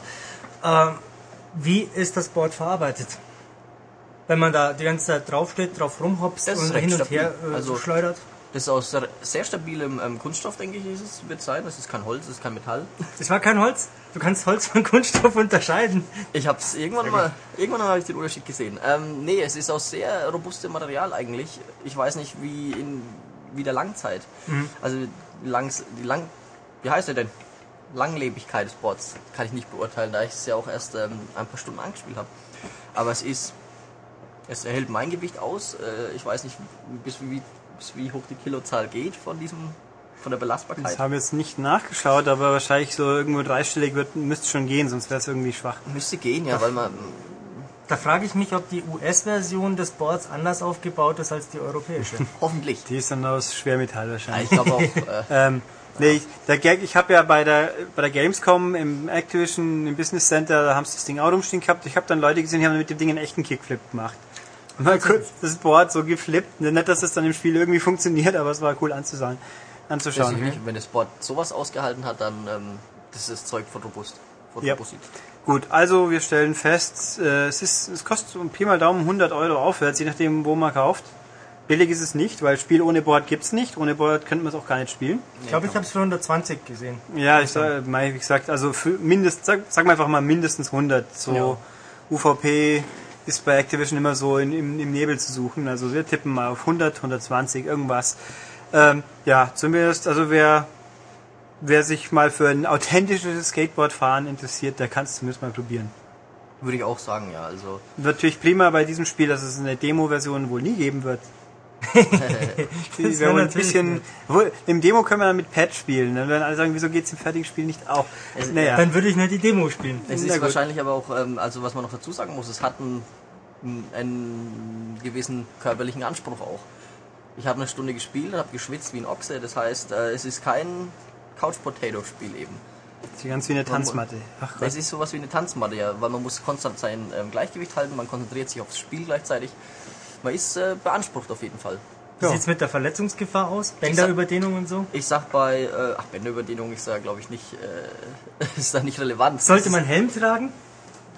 Ach, das ist eine Frage. Vielleicht nur, wenn man irgendeine Sammlung alter Schwerter in seinem Wohnzimmer hat. sagen, wo man das Also es hat ja, es hat ja quasi Anti-Rutsch-Klettverschlüsse, die man unten dran hat hinpappen es. kann. Hat es dabei, aber die hatte ich nicht dran. Aha, und Und deswegen bist du immer so rumgerutscht auf unserem Teppich. Genau, aber daran liegt es nicht, dass man runterfallen kann, sondern ähm, wenn man eine nach innen gedrehte ähm, Hüftdrehung macht, dann kann es jedem noch so guten Skater passieren, dass er rückwärts das Gleichgewicht verliert und einfach mit dem Becken ungeschützt auf dem, seinen Wohnzimmerboden kracht halt. Also wir stellen Ich sag- quasi fest, bei Tony Hawk Ride stürzt nicht das Spiel ab, sondern der Spieler. Ha! Außer man knallt Super. Kopf auf die Konsole natürlich, dann stürzt beides ab. Was dann relativ egal sein dürfte. Richtig. Dann ist entweder Na der gut. Kopf oder die Konsole kaputt. Gut, also Tony Hawk Ride, interessant. Interessant auf jeden Fall. Weiterverfolgen. Gut, Ja, dann gehen wir, gehen wir zu zwei anderen sehr interessanten Spielen von Activision. Da ahne ich doch schon, welche das sind. Die haben Sebastian und ich gespielt. Ähm, Call of Duty hört nicht auf. Äh, nachdem wir ja äh, ausgiebig uns schon über Call of Duty Modern Warfare 2 für PS3 und Xbox 360 unterhalten haben, gibt's oder gab's zum selben Termin auch noch einen Ableger für Wii und einen für Nintendo DS. Beides sind äußerst grundverschiedene Spiele und äh, beide haben mit Modern Warfare 2 nichts zu tun. Was Ähm, beim Wii auch recht schnell erklärt ist eigentlich. ähm, ja, ist es. Ähm, das ist nämlich gar nicht so weit hergeholt. Die Wii-Version ist ähm, eigentlich eine sehr originalgetreue Umsetzung des ersten Modern Warfare, sprich Call of Duty 4. Modern Warfare. Namentlich wird es jetzt sehr kompliziert. Vielleicht schnappt ihr euch einfach mal einen Block, liebe Zuhörer, und einen Stift und schreibt mit. Ähm, denn jedes Spiel äh, aus der Modern Warfare-Reihe heißt anders und jedes ist anders. Da kommen wir schnell mal durcheinander. Also, äh, nochmal ganz kurz zum Mitschreiben. Die Wii-Version ist eine Umsetzung von Call of Duty 4 Modern Warfare. Heißt Call of Duty Modern Warfare Reflex Edition. Die DS-Version basiert auf gar nichts, ähm, heißt Call of Duty Modern Warfare Mobilized. Und das aktuelle Spiel für PS3 und 360 muss ich nicht sagen, Call of Duty Modern Warfare 2. So, jetzt ist es durch. Ähm, Sebastian, ich würde vorschlagen, du sprichst erstmal über die DS-Version, denn da waren wir uns ja, glaube ich, einig. Die ist doch ein bisschen besser als die Wii-Version eigentlich. Ja, glaube ich auch. Also, ähm, das Ganze spielt in einem, also die, die Storyline ist schon recht schnell erzählt für eine typische Call of Duty Story eben. Man jagt eine Atombombe hinterher von dem ähm, Prinz aus, de, der, aus dem Nahen Osten, der seinen Feinden mal wieder ähm, zu Leibe rücken möchte, dazu natürlich wieder eine Atombombe ähm, benutzen will. Und genau der muss man hinterherjagen, quer über den Globus. Das ganze Spiel beginnt in Venezuela, geht über Russland zurück nach ähm, Chile und lässt wenige Länder, Krisengebiete möchte ich auch sagen, ähm, aus. Ähm, es ist recht abwechslungsreich gestaltet, also sehr abwechslungsreich gestaltetes Spiel. Ähm, ich war am Anfang nämlich etwas skeptisch gegenüber dem Spiel, da die ähm, Stylus-Steuerung gewöhnungsbedürftig ist. Wie funktioniert die? Ähm, wenn man steuert quasi ähm, die Vorwärts- und Side-Scroll, ähm, also Strafe-Steuerung mit, dem, mit dem Steuerkreuz. Ähm, geschossen wird für Rechtshänder dann eben mit L, da man mit der linken Hand ähm, am Steuerkreuz und an der L-Taste klebt quasi. Und mit dem Stylus wird ähm, sowohl Schauen als auch Waffen wechseln und Zielen gesteuert. Ich habe, glaube ich, gesehen, äh, Linkshänder müssen gar nichts umstellen, die äh, steuern einfach dann mit den Direkt äh, mit XY dem- genau, und so weiter Tasten und schießen mit R, oder? Genau, ja. Genau. Das ist, ähm, muss nicht umgestellt werden. Das kann jeder frei wechseln. Ähm, Stimmt. Ähm, was ist noch wichtig? Äh, wie sieht's denn aus? Also es gibt ja schon zwei äh, Call of Duty Ableger für den DS. Da gab's Ja. auch. Wie hieß das, Ulrich? Weißt du es noch? Wie hieß das vor zwei Jahren? Äh, Ich würde sagen, DS? die hießen genau wie das große Spiel, weil sie auch das große Spiel in klein waren. hieß das auch Call of Duty 4 Modern Ich Warfare? glaube schon. Ich weiß es jetzt gar nicht mehr. Gewehr. doch, das weiß Und ich auch. das war auf Ich jeden. Fall äh, doch recht gut. Und dann gab es letztes Jahr ähm, ein Call of Duty World at War. Das war auch doch relativ gut. Es war ein bisschen arg viel grau und braun und äh, ein bisschen unübersichtlich. Und äh, du hast es ja auch gespielt, Sebastian. Ja. Ähm, was sagst du jetzt so im Vergleich? Ja, im Vergleich hat ähm, Modern Warfare Mobilize das neue jetzt nochmal einiges draufgelegt. In Sachen Abwechslung, in Sachen Steuerung nicht unbedingt. Die Steuerung bleibt natürlich gleich, obwohl ähm, im World at War die Steuerung noch ein bisschen ungenauer war, möchte ich sagen. Ein bisschen langsamer und auch nicht verstellbar war, wenn ich es richtig in Erinnerung hatte. Es war, es war schon gut, aber man muss sagen, Mobilize hat dem Ganzen nochmal die Krone aufgesetzt, indem ähm, man ruckzuck vom Stylus rechts oben in die Ecke drückt zum Fernzielen, ruckzuck auf die Waffe kommt, ruckzuck auf die Granaten kommt. Ähm, ist wunderbar gemacht, also es ist auf jeden Fall nochmal ein Sprung nach vorne und auch abwechslungsreich insofern, dass man mal mit dem Panzer fährt, mal eine Drohne steuert, mal aus einem aus diesen Luftschiffen schießt, die es auch in Modern Warfare 1 schon gab. Ach, dieses Flugzeug da. Genau, ja, wo man ähm, nur mit Weiß- und Schwarzkontrast Ja, ja. arbeiten muss. Ähm, dann gibt es äh, die ganz große Neuerung jetzt von Modern Warfare ähm, 1 für DS zu Mobilized, ist äh, die Reaktion der Gegner eigentlich. Da, wenn man die im Modern Warfare angeschossen hat im ersten, die nichts gemacht haben. Die sind irgendwann gestorben, wenn sie genug Schaden gefressen haben, aber ähm, die haben keine Regung gezeigt ansonsten. Äh, jetzt ist so, ein Beinschuss, ähm, reagiert der Gegner, indem er umfällt, nochmal aufsteht. Das gleiche mit Kopf und ähm, also Torsoschüssen. Und Gibt's Blut? Ähm, es gibt Blut, ja. Es ist natürlich äh, wenig Blut im Verhältnis, aber es ist, äh, es ist ein Einschuss. Also es spritzt Blut, ja. Gibt es einen Mehrspielermodus? Es gibt einen sehr guten Mehrspielermodus, ja, für bis zu sechs Spieler. Ähm, mit den bekannten Modi, sage ich jetzt mal, Team Deathmatch, Deathmatch oder ähm, Jäger und Gejagter. Sprich, einer ist der Gejagte und alle müssen nur auf den wetzen. Wenn er abgeschossen hat, kriegt er den Punkt. Wenn er allerdings 50 Sekunden überlebt, hat er gewonnen. Okay. Fangen spielen. Fangen spielen kann man es nennen, ja. Fangen mit Kriegsspielzeugen. Und Grafik, haben wir darüber schon geredet? Nein, Nein, über Grafik noch nicht geredet. Es ist, es ist recht verpixelt. Also ich sag mal, ähm, es schaut nicht wirklich gut aus, aber ich sag dem DS, trotz allem ist es angepasst. Ähm, ich schätze mal, es ist nicht ganz so einfach, eine bombastische 3D-Grafik auf dem DS herzuzaubern. Man erkennt alles gut, sag ich mal. Auf, auf weite Distanzen sind Gegner schwer zu erkennen, da es dann halt einfach nur noch irgendwo ein Pixelhaufen ist, der sich ähm, schnell bewegt. Aber nichtsdestotrotz, mit ein bisschen Eingewöhnungszeit kann man sogar auf weite Distanzen noch einen Headshot rausholen. Das klingt gut. Was mir noch ähm, zum Abschluss positiv aufgefallen ist, ähm, im Vorgänger hat mich gestört, dass ich zum präzisen Zielen einen ganz schmalen Streifen mit dem Stylus treffen muss und das ist im Eifer des Gefechts teilweise sehr fummelig gewesen und das ist jetzt deutlich besser gelöst. Äh, Sebastian hat es gerade schon gesagt, da gibt's rechts oben einen doch relativ großen Bereich, den man dann antippen muss, doppeltippen glaube ich, oder? Nein, einfach. Nee, einmal tippen. Ähm, um dann quasi über Kimmel und Korn zu zielen. Das ist jetzt auf jeden Fall besser als in World at War. In Modern Warfare im ersten war es, wenn ich mich recht erinnere, aber so, dass man einfach irgendwo auf dem Bildschirm äh, zweimal drauf tippt, oder? Ja, genau. Mhm, Was ist besser deiner Meinung nach? Ich finde jetzt das große Icon rechts oben ist am besten. Da Doppeltippen teilweise ein bisschen gesponnen hat, da es äh, vielleicht mal zu langsam getippt hat oder so. Das ist im Eifer des Gefechts einfach nicht ähm, gut. Einfach rechts oben, gro großer Bereich, den trifft man auf jeden Fall. Ähm, einmal drauf tippen und schon ist man im Zielmodus. Wobei man muss jetzt sagen ganz äh, deutlich, dass jetzt in diesem Mobilized der Kipp- und Con-Modus einfach äh, essentieller geworden ist als in den beiden Teilen, die wir gerade eben besprochen haben davor, weil das Fadenkreuz quasi ähm, im Nicht-Zielmodus einfach klein genug war, dass man präzise schießen konnte und auch nicht ähm, durch Mehrfachfeuer zu ungenau wurde. Das ist jetzt quasi, ich möchte sagen, realistischer bzw. angepasster, dass man diesen Kipp- und Con-Modus dringend benötigt. und nur in äußersten Notsituationen eigentlich ohne diesen schießt. Verstehe. Gut, dann wechseln wir doch mal zur Wii-Version. Ähm, mit der habe ich mich eine ganze Weile befasst. So, Sebastian flüchtet sozusagen. Sebastian bleibt da, aber den brauchen wir doch noch. Der Okay. steht so, so verdächtig zurück. Ich Ja, wollte ja, nur Platz, natürlich. Platz machen. Natürlich, So, natürlich. ja, ja. Ähm, die Wii-Version, ich sagte es bereits, heißt Call of Duty Modern Warfare Reflex Edition äh, und die ist eigentlich eine äh, 1 zu 1 Umsetzung vom ersten, also von Call of Duty 4 Modern Warfare. Äh, also die Solo-Kampagne ist identisch, sieht natürlich äh, weniger detailliert aus. Ähm, die Bildrate wurde deutlich runtergefahren, also das ist nicht mehr das flotte Hochglanzgeballert, das es auf Xbox 360 und PS3 war.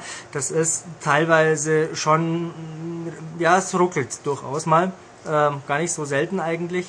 Ähm, man kann es aber doch äh, spielen. Es fehlt inhaltlich nichts. Es ist inhaltlich identisch mit Call of Duty 4. Das heißt, auch in der deutschen Version fehlt der äh, Arcade-Modus, den man nach einmaligem Durchspielen freischalten kann. Und auch in der deutschen Version ist eine Zwischensequenz geschnitten. Ähm, davon abgesehen gibt es auch hier einen Mehrspieler-Modus und als Bonus einen Koop-Modus. Im Koop-Modus tummelt Ui. sich ein zweites Fadenkreuz mit Oh. auf dem Bildschirm, also ein bisschen wie bei äh, Resident Evil Dark Side Chronicles, über das wir nachher noch sprechen, oder wie bei Dead Space Extraction. Kann man zweierlei äh, oder auf zwei äh, Arten und Weisen sehen. Einerseits ist es jetzt nicht wahnsinnig berauschend, auf der anderen Seite ist es ein äh, Zusatz, den es vorher nicht gab. Ähm, also wer da mal schnell mit einsteigen möchte und zu zweit gegen die Gegnerhorden ballern will, kann das machen. Das ist schon in Ordnung. Ähm, Im Mehrspielermodus treten zehn Spieler an und ähm, das funktioniert eigentlich äh, echt gut. Da gibt's haufenweise Karten, es gibt ähm, auch hier haufenweise Waffen. Gibt's das und Perk-System und es gibt natürlich alles? auch das Okay. Perk-System und es gibt die Erfahrungspunkte, es gibt neue Perks, also neue Zusatzfähigkeiten, die man äh, nach und nach freischaltet. Ähm, das ist für Wii-Verhältnisse eine ganz, ganz feine Sache. Es ist für jemanden, der Call of Duty 4 ausgiebig gespielt hat, relativ uninteressant. Weil es, es macht nichts besser. Es bietet keinen Mehrwert. Nur für Wii-Verhältnisse sind ja solche Shooter relativ rar gesät. Äh, und da ist das eine äh, prima Sache. Läuft online auch ordentlich. Das ganze Spiel hat aus meiner Sicht nur ein entscheidendes Problem. Und das ist die Steuerung. Ich habe zwar noch nie in meinem ganzen Leben ein Wii-Spiel gesehen, bei dem man so dermaßen viel an der Steuerung herumkonfigurieren kann, vom toten Winkel über Beschleunigung der X-Achse und Empfindlichkeit beim Zielen und beim, äh, beim präzisen Zielen und beim Fernrohrzielen und beim Bewegen und überhaupt und bei der Tastenkonfiguration. Man kann wirklich jeden Kram äh, einstellen. Ähm, Grundsätzlich läuft es ähnlich wie bei Metroid Prime. Man hat so einen ähm, Bereich in der Mitte de- des Bildschirms. Die Größe kann man auch ähm, extrem flexibel einstellen. Bewegt man sich innerhalb dieses Bereichs, wird gezielt, bewegt man sich außerhalb, dreht man die Kamera, schaut sich um. Ähm, also das ist eine super Sache. Das Problem ist nur, ähm, in der Standardeinstellung ist die Steuerung nicht gut. Die ist träge, sie ist unpräzise, man kann knapp am Gegner vorbeischießen und trifft ihn doch. Oder man zielt auf ihn und trifft ihn nicht. Ähm, die Steuerung macht keinen Spaß. Man muss da schon äh, sich sehr, sehr viel Zeit nehmen im Optionsmenü und mit den äh, ganzen Parametern herumspielen, bis man da äh, die richtige Einstellung gefunden hat. Ich habe bislang keine gefunden, die mich wirklich überzeugt hätte. Ich habe auch zum Vergleich nochmal das Vorjahresspiel äh, World at War eingelegt und da finde ich die Steuerung spürbar besser. Auch die Bildrate fand ich da stabiler. Ich fand auch, es sieht besser aus. Ähm, man kann natürlich auch das neue Modern Warfare auf Wii mit dem Zapper spielen, was auch eine feine Sache ist. Da spielt sich auch gleich nochmal zünftiger.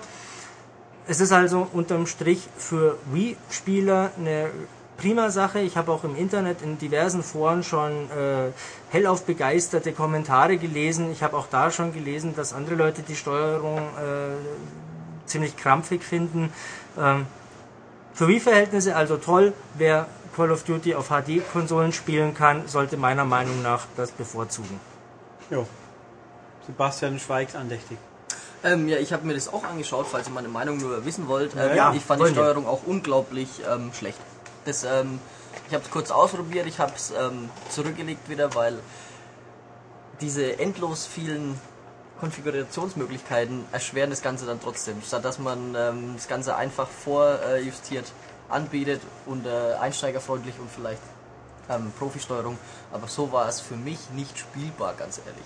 Also ich habe es wirklich nicht gekonnt. Das Problem ist, dass man natürlich da als Einsteiger... Subjektive Meinung, ja, ja, muss ich dazu sagen. Äh, als Einsteiger, ich war auch überfordert. Ich habe gesehen, oh mein Gott, was geht hier alles? Und dann kann ich noch eine Amateur- und eine Profi-Variante beim Zielen einstellen. Ähm, das ist Irrsinn. Äh, Das, das, das überblicke ich nicht. Das ist für das Zielpublikum das Wie mit Sicherheit perfekt, wenn man die Leute verwirrt. Ja, dann gibt's natürlich das typisch deutsche Problem. Äh, die Textkästen sind nicht auf die deutsche Sprache ausgelegt und dann muss man mit äh, Abkürzungen leben. Dann habe ich keine Ahnung, was da steht und was das Spiel jetzt von mir will. ähm, das finde ich ein bisschen problematisch. Aber naja, wer die Geduld mitbringt, Also, Kriegt's aber wir stellen fest, wer mit, ähm, wie ist der Sega-Shooter? Ich habe ihn verdrängt. welcher? The Conduit? Conduit kommt von der Seite, genau. Also wer von der Conduit äh, begeistert war, der sollte sich doch dann Modern Warfare Reflex Edition sicher auch mal anschauen. Durchaus. Ich muss mal kurz in den Hintergrund rufen. Matthias, stimmst du dem zu? Ja. Matthias stimmt dem zu. Matthias hat The Conduit gespielt und Matthias hat mir beim Call of Duty Spielen äh, auch mal über die Schulter gesehen und auch mal kurz selber Hand angelegt an den Wii Controller. Ja, gut. Dann haben wir also dieses Spiel auch ausführlich gewürdigt Natürlich. und Wir haben dann, noch viel mehr Topseller Ja, äh, aber auf Lager. aber die machen wir zwei jetzt dann, oder? Natürlich, wollen wir eine Werbepause einschieben? Nein, wir müssen jetzt einen Sebastian Gebühr, äh, gebührend würdigen und ihn zurück in den Schrank schieben. Wir schieben Sebastian jetzt nicht in den Schrank, wir geben Sebastian jetzt eine ganz üble Aufgabe. Ähm, Den Schrank aufräumen. putz mal mein Auto und hol mir einen Kaffee. Alles klar. Okay, dann. Chef, bitte. okay, danke Ja. Sebastian, wir sehen uns Danke, nachher. bis dann. Ja, bis denn. So, und für das nächste Spiel, wieder für den glorreichen Wii, haben wir uns einen Spezialgast, nämlich, den Spielhallen-Spezialisten Matthias. genau, und wieso haben wir dich hier reingeholt? Und für welches Spiel? Ähm, ich bin hier, um euch über Jumbo Safari zu berichten. Ähm, Jumbo Safari erschien im Jahre 1999 für die Spielhalle. Ähm, ist ein Naomi-Board-Automat gewesen, also so Dreamcast-Hardware damals eben in der Spielhalle. Ähm, da war man, es war also das Kabinett, das ich kenne, war so ein kleiner, eher unspektakulärer Automat mit einem Lenkrad. Und ähm, ja, rechts dran, wo der Schalthebel ist, ähm, war so eine Vorrichtung, wo man eben nach vorne und zurück hebeln konnte und das war ähm, eine Auslösevorrichtung, wenn ich mich recht erinnere, für ein Lasso. Ähm, in dem Spiel fährt man nämlich mit einem äh, Jeep Ran Range Rover Truck durch die ähm, afrikanische Savanne und jagt Tiere. Aber natürlich nicht, um ihnen Böses anzutun, sondern nur, um sie mal zu schnappen und dann vermutlich ähm, lieb zu haben, zu streicheln und äh, es war keine Trophäenjagd, sonst hätte ich es ja nicht gespielt, das hätte ich mit meinem Gewissen nicht verantworten können, sondern einfach halt eine Highscore-Jagd damals in der Spielhalle und jetzt für den Wii bietet sich das an, ähm, das Ganze in so ein Wir pflegen Tiere gesund Korsett zu stopfen. Ähm, das Korsett drumherum macht mir wenig Spaß, macht vielleicht Kindern ein bisschen Spaß, aber es ist nicht gelungen. Ähm, man kann ganz hässlich animierte Tiere, kann man die, äh, die Zähne putzen, indem man die Wii-Fernbedienung wie beim Onanieren bewegt. Und Also wie bei No More Heroes. Genau, so ungefähr, ja. Ähm, ja, das ist alles, wirkt schnell dahingeschustert. Man merkt, dass ähm, der eigentliche Spielteil, der von der Spielhalle stammt und das drumherum nicht wirklich harmonieren. Man kann Fotoaufträge jetzt annehmen, man kann äh, seine äh, Jeep-Fahrerin oder seinen Jeep-Fahrer mit neuen Frisuren und äh, Kleidungsstücken ausstatten, halt so ein bisschen Customizing drumherum, wie es in jeder Zoo oder äh, Sophies Freunde-Simulation geht. Genau. Ja, ich höre die Kollegen schweigen, also labe ich einfach mal noch weiter. Ich bin extrem begeistert. Warum möchte ich das spielen? Ähm, du möchtest es vermutlich nicht spielen. Es ist nämlich insgesamt eben wegen dem ganzen Drumherum und wegen der Lasso-Steuerung, auf die ich gleich noch zu sprechen komme, einfach nicht sehr gut. Ähm, eigentlich dieses Urprinzip der, in der Spielhalle war nett. War auch damals kein Burner, aber es war lustig. Ähm, man fährt mit dem Jeep, sieht ein Tier. Wenn man Glück hat, ist es irgendwie ein besonders seltenes, dann gibt's mehr Punkte. Ähm, dann kann man das Lasso auswerfen, dann muss man ein bisschen handeln, ähm, wie viel man das Seil einholt, ob man gleichzeitig bremst, damit das Seil nicht reißt. Da kommt dann so ein Balken mit irgendwie ja, Seilstabilität oder so. Und ähm, ja, dann kann man Zebras und äh, Giraffen und äh, Hyänen und so eben schnappen. Und da hat man Punkte dafür bekommen. Das ist jetzt alles noch mit drin. Wenn man die jetzt fängt, dann sind die eben im Tierheim nebenan in der Savanne. Ähm, leider, das Rumfahren ist cool, Steuerung ist ganz nett eigentlich, aber Anvisieren ist auch noch gut, aber dann das Einfangen und äh, mit Remote schwingen und äh, dann zum richtigen Zeitpunkt am, an der Remote reißen und so, das ja, mal funktioniert es, mal funktioniert es nicht und man weiß eigentlich nicht, warum man jetzt das Tier gefangen hat oder nicht. Weißt du, wie sich das für mich anhört? Das klingt wie eine Mischung aus äh, Afrika oder wie heißt Hakuna Matata Genau. und dem typischen Angelspiel. Ein bisschen so. Ist ja. es so? Äh, kann man sich so vorstellen, ja. Also diese Fang-Wurf-Mechanik ist ein bisschen wie ein Angelspiel. Ähm, und das drumherum ist eben ein ja, hässliches, relativ schnell dahingeschustertes Afrika. Ich Genau. wollte gerade sagen, die Tiere sind hässlich, die Landschaft auch hässlich. Die Landschaft, ja, die war damals klobig und äh, ist heute klobig und alt.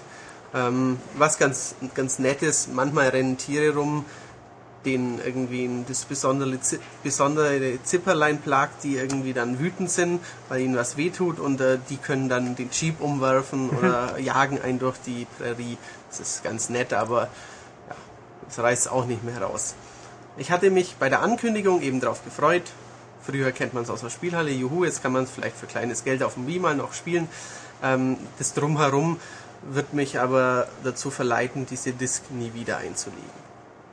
Großartig. Das, ja, Ja, wahrscheinlich verkauft Sega ähm, damit mehr Einheiten, als wenn sie gesagt hätten, hey, dieses Arcade-Spiel, das genau elf deutsche Bundesbürger vor zehn Jahren gespielt haben, das könnt ihr jetzt neu erleben, dann kaufen sich's vier davon. Und ähm, so kauft sich's wahrscheinlich die kleine Sophie, wenn die mit ihrem Papa im Real-Supermarkt ist. Das erinnert mich ein bisschen, auf WiiWare kam vor kurzem MySoo raus. Das ist das Äquivalent zu My Aquarium. Mhm. Das ist wahrscheinlich ähnlich spannend. Das kenne ich nicht, aber es hört Yes. sich schon Ja, man kann, an. man kann die Tiere im Zoo füttern und streicheln und zuschauen, wie sie schlafen. Das ist höchst spannend. Zuschauen beim Schlafen, das ist... Ja, und sie sind sogar einigermaßen gut animiert, aber Okay. okay. Also, Ja, war, Ich habe noch eine Frage. Nichts Besonderes, Ähm, ja? Gibt es denn eine äh, bessere Alternative für Wii-Besitzer? Du nimmst eigentlich das vorweg, oder Michael spricht sogar an, was ich jetzt noch empfehlen wollte, ähm, was auch kein Reißer ist, aber was deutlich putziger, süßer und langfristig motivierender ist. Und zwar ist es ein Produkt aus dem Hause THQ, heißt World of Zoo. Das reimt sich im Nu. Und raus bist du. Juppie-du! Ähm, gibt's für Wii und DS. Ich habe die Wii-Version auch eine Zeit lang gespielt. Da kann man äh, Pinguine mit blauen Köpfen und Zebras mit pinken Hintern malen, also machen. Ähm, die Tiere customizen, so, sich sogar eine Hintergrundgeschichte ausdenken, wenn man denn will, warum das Tier bei einem im Zoo wohnt. Und äh, man kann sie mit äh, allerlei Leckereien füttern und in ihren Gehegen neue Spielzeuge reintun und Schätze suchen. Ähm, das Drumherum ist nicht, nicht gerade ein Actionreißer, aber ähm, das motiviert äh, jüngere Spieler, glaube ich, deutlich länger, als es das andere vermag. und es sieht auch besser aus. Es oder? sieht deutlich besser aus, es ist so eine Comic-Grafik, die äh, ja nichts falsch macht und einfach nur ähm, putzig animierte Tiere in netten, bunten Farben zeigt. Na gut. Immerhin, Genau. immerhin etwas für Tierfreunde. Schön. Dann, ja, okay, war's eigentlich fast schon. Das war's, ja. Genau, dann schieben wir den Matthias wieder ab und machen mit dem Rest weiter. Tschüss, Matthias. Ich äh, kann deine Abschiebepolitik nicht gutheißen, Ulrich. Ach, es funktioniert Das aber. hättest du dir vorher überlegen müssen. Bevor ich hierher gekommen bin. Genau. Auf Wiederhören. Auf Wiederhören. So, und damit kommen wir jetzt zum zweiten Spiele-Doppelpack. Diesmal, wie letzte, letzte Woche angekündigt, haben wir Assassin's Creed nicht nur einmal, sondern dreimal da gehabt, nämlich die Handheld-Version jetzt und die wird uns jetzt Michael großartig näher bringen. Genau, das habe ich ja vorher schon angekündigt, als mich Ulrich dann unsanft auf einen späteren Zeitpunkt verschoben hat. Vorhin war letzte Woche, meinst du? ne? Nee, auch vorher, äh, ich habe es ja am Anfang so. des Podcasts schon angekündigt. Ach so, Ja, okay. der ist schon wieder so lange, dass Ah. du das schon längst wieder vergessen hast. Genau. Ähm, ja, es gibt gleich äh, neben der Großkonsolenversion Assassin's Creed 2 für PS3 und Xbox 360 seit letztem Freitag, sprich, was war das? Was war denn das für ein Datum? Ja, egal. Also es gibt's schon, Letzter das ist Freitag ja egal. gibt schon im Handel. Gibt es einmal Assassin's Creed für die PSP und einmal für den DS. Das sind zwei völlig unterschiedliche Spiele. Wir fangen mal mit der PSP-Version an, weil die inhaltlich ein Bindeglied darstellt zwischen dem ersten Assassin's Creed und Assassin's Creed 2. Genau, der, Unter, der Untertitel ist auch Assassin's Creed Bloodlines. Genau. Ähm, Das Spiel wurde entwickelt in den USA von Kryptonite Games. Das hat Ubisoft nicht selber gemacht. Beide Versionen übrigens von Kryptonite Games, die, wenn ich mich recht erinnere, auch das erste äh, DS Assassin's Creed gemacht haben. Ähm, man möge mich nicht drauf festnageln, ich glaube es nur. Ähm, die PS-Version, äh, PSP-Version steckt euch in die Haut von Altair. Wer also am Ende von Assassin's Creed sich gefragt hat, okay, wie geht jetzt die äh, Lebensgeschichte dieses äh, Meuchelmörders weiter, der spielt die PSP-Version und erfährt es. Es geht inhaltlich äh, diesmal nach Zypern, wo Altair die verbleibenden Templer jagt. Und äh, ja, im Wesentlichen, das ist die große Leistung der PSP-Version, sind so ziemlich alle Elemente der großen Konsolenversion auch enthalten. Sprich, das Kampfsystem ist im Wesentlichen identisch. Es gibt normale äh, Schwerthiebe, es gibt äh, wie immer die Armklinge, die verborgene, die da ganz schnell hervorschnellen kann. Es gibt Wurfmesser, es gibt den äh, Konterbutton, wo man mit dem entsprechenden Timing eigentlich jeden Angriff des Gegners aushebeln kann und gegen ihn verwenden kann und dann in einer schicken Cutscene äh, den Gegner doch recht derb äh, meuchelt. Und es gibt auch die Möglichkeit, äh, Kombos mit dem richtigen Angriffstiming vom Stapel zu lassen. Das ist alles doch recht überraschend gut gelungen. Und es gibt natürlich die bekannte, beliebte Klettermechanik. Ähm, bedingt durch die schwächere Hardwareleistung der PSP ist das natürlich nicht ganz so ausgefeilt wie auf einer HD-Konsole. Das heißt im Klartext, die Architektur der Levels ist, äh, ist keine offene, es ist keine offene Spielwelt, wo man äh, ewig lang in eine Richtung marschieren kann und immer was Neues sieht, sondern es sind relativ kleine Bereiche. Wenn man zwischen denen zum Beispiel durch ein Stadttor wechseln möchte, dann wird relativ lang geladen. Man kann aber auch die Ladezeit verkürzen, indem man ähm, ein paar Daten auf den äh, Memory Stick schaufelt.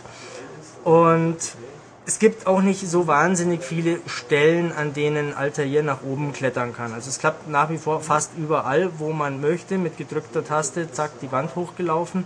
Äh, aber es klappt nicht überall.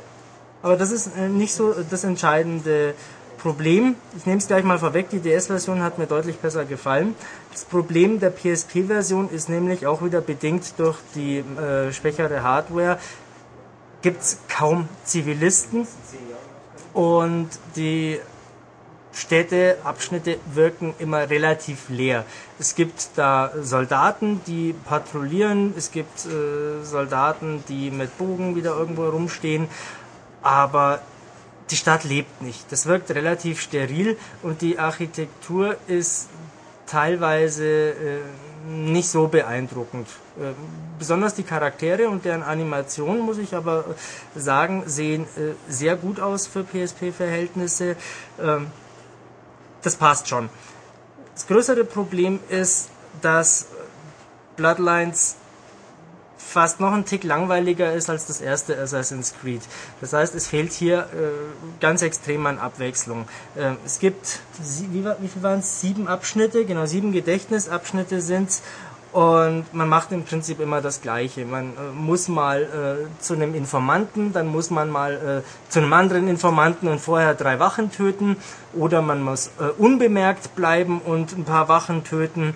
Äh, und am Ende steht dann immer ein Endboss. Und das ist eh äh, relativ absurd, weil die Thematik ja eigentlich verlangt, dass Altair als Assassine äh, aufdeckt, irgendwo sich bewegt. Äh, tatsächlich ist es auf der PSP ein typischer Endbosskampf mit äh, Angriffsmuster und schnell mal ausweichen und dann kämpfen und Energieleiste und so weiter. Das hat mit der Thematik nicht so viel zu tun. Also mehr Prince of Persia. Ja, ich halte es äh, thematisch für verfehlt. Ähm, aber ja, kann man schon machen. Ist nicht. Ja, äh, toll finde ich es nicht. Ähm, eine andere Sache ist, es gibt auch mal wieder nicht so viel zu tun neben dem Hauptstrang. Es gibt Münzen, die man aufsammeln kann. Das ist quasi der Ersatz der Fahnen aus dem ersten Assassin's Creed. Und mit den Münzen kann man äh, neue Moves freischalten, neue Fähigkeiten. Und der Clou, wer die PS3-Version von Assassin's Creed 2 hat, kann Geld und Waffen austauschen. Das heißt, äh, wenn man zuerst die PSP-Version durchspielt und äh, fleißig Münzen sammelt da, und dann die PS3-Version von Assassin's Creed 2 startet, dann hat man gleich mal eine, einen ganzen Batzen Geld und hat äh, diverse Waffen im äh, Lager, die man auswählen kann, die es so nicht zu kaufen oder zu finden gibt. Das ist eine feine Sache. Äh, zur Story vielleicht noch ein Wort. Äh, ich habe gesagt, es erzählt die Geschichte von Teil 1 weiter, aber besonders spannend ist es nicht. Juhu. Ja, Okay. deswegen wechseln wir zur doch interessanteren Version, nämlich Assassin's Creed 2 Discovery. Das ist ein im Wesentlichen 2D Jump'n'Run. Ich muss mich kurz räuspern. so, Entschuldigung. Also wie gesagt, ein 2D Jump'n'Run, das mich erinnert an eine Mischung aus Sonic und Prince of Persia The Fallen King, das mir persönlich ja sehr gut gefallen hat. Ähm, spielt sich aber gänzlich anders. Äh, geklettert wird und gesprungen wird mit dem Steuerkreuz und ansonsten funktionieren auch die Kämpfe, die fallen natürlich wieder an. Äh, die funktionieren eigentlich genauso auch wie bei der PSP und auf den äh, Konsolen mit Blocken und Kontern und Wurfmessern und so weiter. Das ist eine ganz feine Sache. Ähm, und dieses Mal geht es wieder um Ezio, nicht um Altair. Und das Spiel findet statt parallel zu Assassin's Creed 2. Wer das schon gespielt hat, ich hoffe, ich verrate niemandem jetzt was, ähm, weiß, dass Assassin's Creed 2 sich über einige Jahre erstreckt äh, und die einzelnen Kapitel äh, teilweise ein paar Jahre äh, Zwischenraum haben und genau das nutzen die Entwickler aus und schicken Ezio Auditore nach Spanien, wo er äh, in Barcelona, in Saragossa und anderen Orten unterwegs ist und äh, wieder natürlich äh, Templerjagd und äh, Verstrickungen zwischen dem spanischen Königshaus, äh, den Templern und den Assassinen ähm, aufdeckt, äh, weil da natürlich die Templer äh, die, die ganzen spanischen Assassinen äh, gefangen nehmen, da muss man immer wieder mal welche befreien, muss sich unbemerkt durch äh, Dungeons bewegen, die man auf verschiedenste Wege lösen kann. Man kann oben entlang gehen, wo die Bogenschützen lauern, oder man klettert irgendwo zwischendurch oder flitzt äh, unten entlang. Das, äh, das funktioniert auf verschiedenen Ebenen, eben wie bei Sonic halt auch. Und hat mir nach äh, anfänglicher Übung, weil die Steuerung gewöhnungsbedürftig ist, äh, recht viel Spaß gemacht. Es ist zwar bis zum Schluss im Wesentlichen immer das Gleiche, also selbe Kritik wie äh, immer. Hier hat es mich aber nicht so gestört, unter anderem deswegen, weil das Spiel jetzt nicht so wahnsinnig lang ist. Und gefallen hat mir neben der ähm, ja, mit bisschen Übung sehr angenehmen Klettermechanik ähm, der, der Flow ist. Ist ein bisschen schwer äh, zu formulieren, äh, aber es fängt das Assassin's Creed Spiel, äh, das, Assassin, das Assassin's Creed Gefühl sehr gut ein. Man klettert mit Vollgas irgendwo die Wand hoch, rennt, macht eine Rolle, weicht Gegnern aus, springt dann äh, irgendeinem Bogenschützen mit ausgefahrener Armklinge an den Hals, sticht ihn ab. Das macht man ziemlich oft und das ist immer äh, relativ derb. Äh, Im Verlauf des Spiels wird es irgendwann auch ein bisschen viel, aber man kann den meisten Gegnern auch äh, entkommen. Das ist eine praktische Sache. Ähm, was fällt mir noch dazu ein? Ach ja, natürlich, DSI-Besitzer knipsen ihr Konterfei und binden es mit ein. Im Spiel gibt es nämlich auch wie in Assassin's Creed 2 gesucht Plakate und da hat man dann die eigene Visage drauf. Ähm, das ist eine nette kleine Spielerei, die spielerisch aber gar nichts ändert. Wie in der PSP-Version kann man auch hier diverse Zusatzfähigkeiten freischalten, wie schneller an der Wand hochklettern oder mehr Lebensenergie und dergleichen. Ähm, wie gesagt, wer Assassin's Creed mag, einen DS hat und damit liebäugelt, der macht sicherlich nichts falsch. Auch wenn die Story für sich allein zwar gut dasteht, aber jetzt zum Gesamtkontext nicht wirklich was beiträgt. Wer es nicht spielt, verpasst nichts. Außer Christopher Columbus. Den trifft man da nämlich. Uh. Na gut, So sieht's aus. ja. Haben wir doch relativ kompakt, die kleinen kompakten Spiele abgehandelt. Natürlich, ich muss es ja nicht äh, tot erzählen. Ähm, man kann es auch darauf beschränken, die DS-Version ist besser. Und anders. Anders und pfiffiger. Ähm, die PSP-Version scheitert, finde ich, im Wesentlichen an den, äh, an den technischen Limitationen von der PSP. Wobei sie aber eigentlich doch ganz gut aussieht. Ja, ja, sie sieht ganz gut aus, aber es äh, ist halt ein langweiliges, eintöniges Spiel mal wieder draus geworden.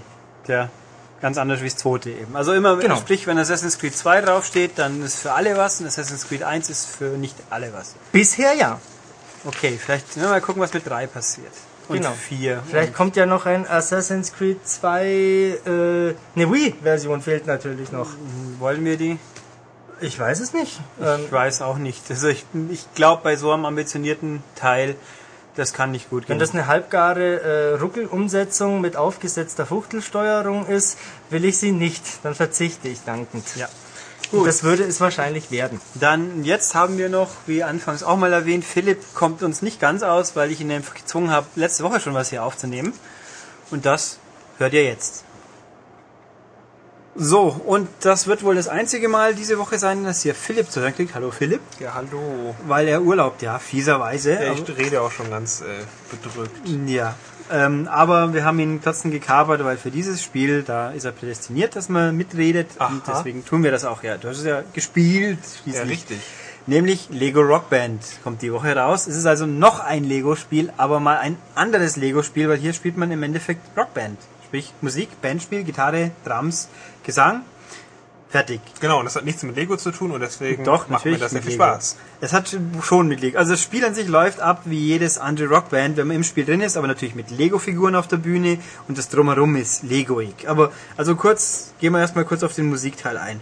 Es spielt sich ganz genauso wie Rockband. Sprich, man braucht diese vier Instrumente oder auch nicht.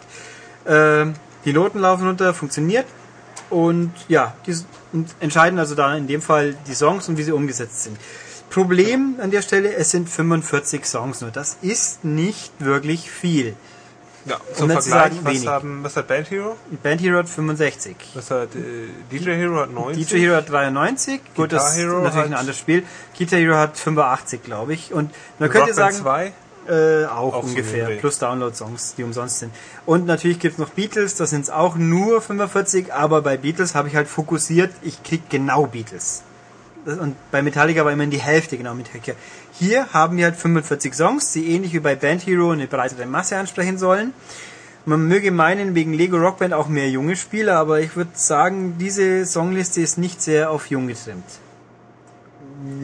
Ja, es kommt davon, was meint mit, mit jung. Also wenn du es eher Ja, poppig. Also äh, Nee. es ist es ist eine sehr gute Songliste äh, überwiegend. Also es hat schicke Sachen, Blur, Song 2, gut, das kennen wir schon. Wir haben äh, David Bowie, wir haben Europe, The Final Countdown, ist sehr cool.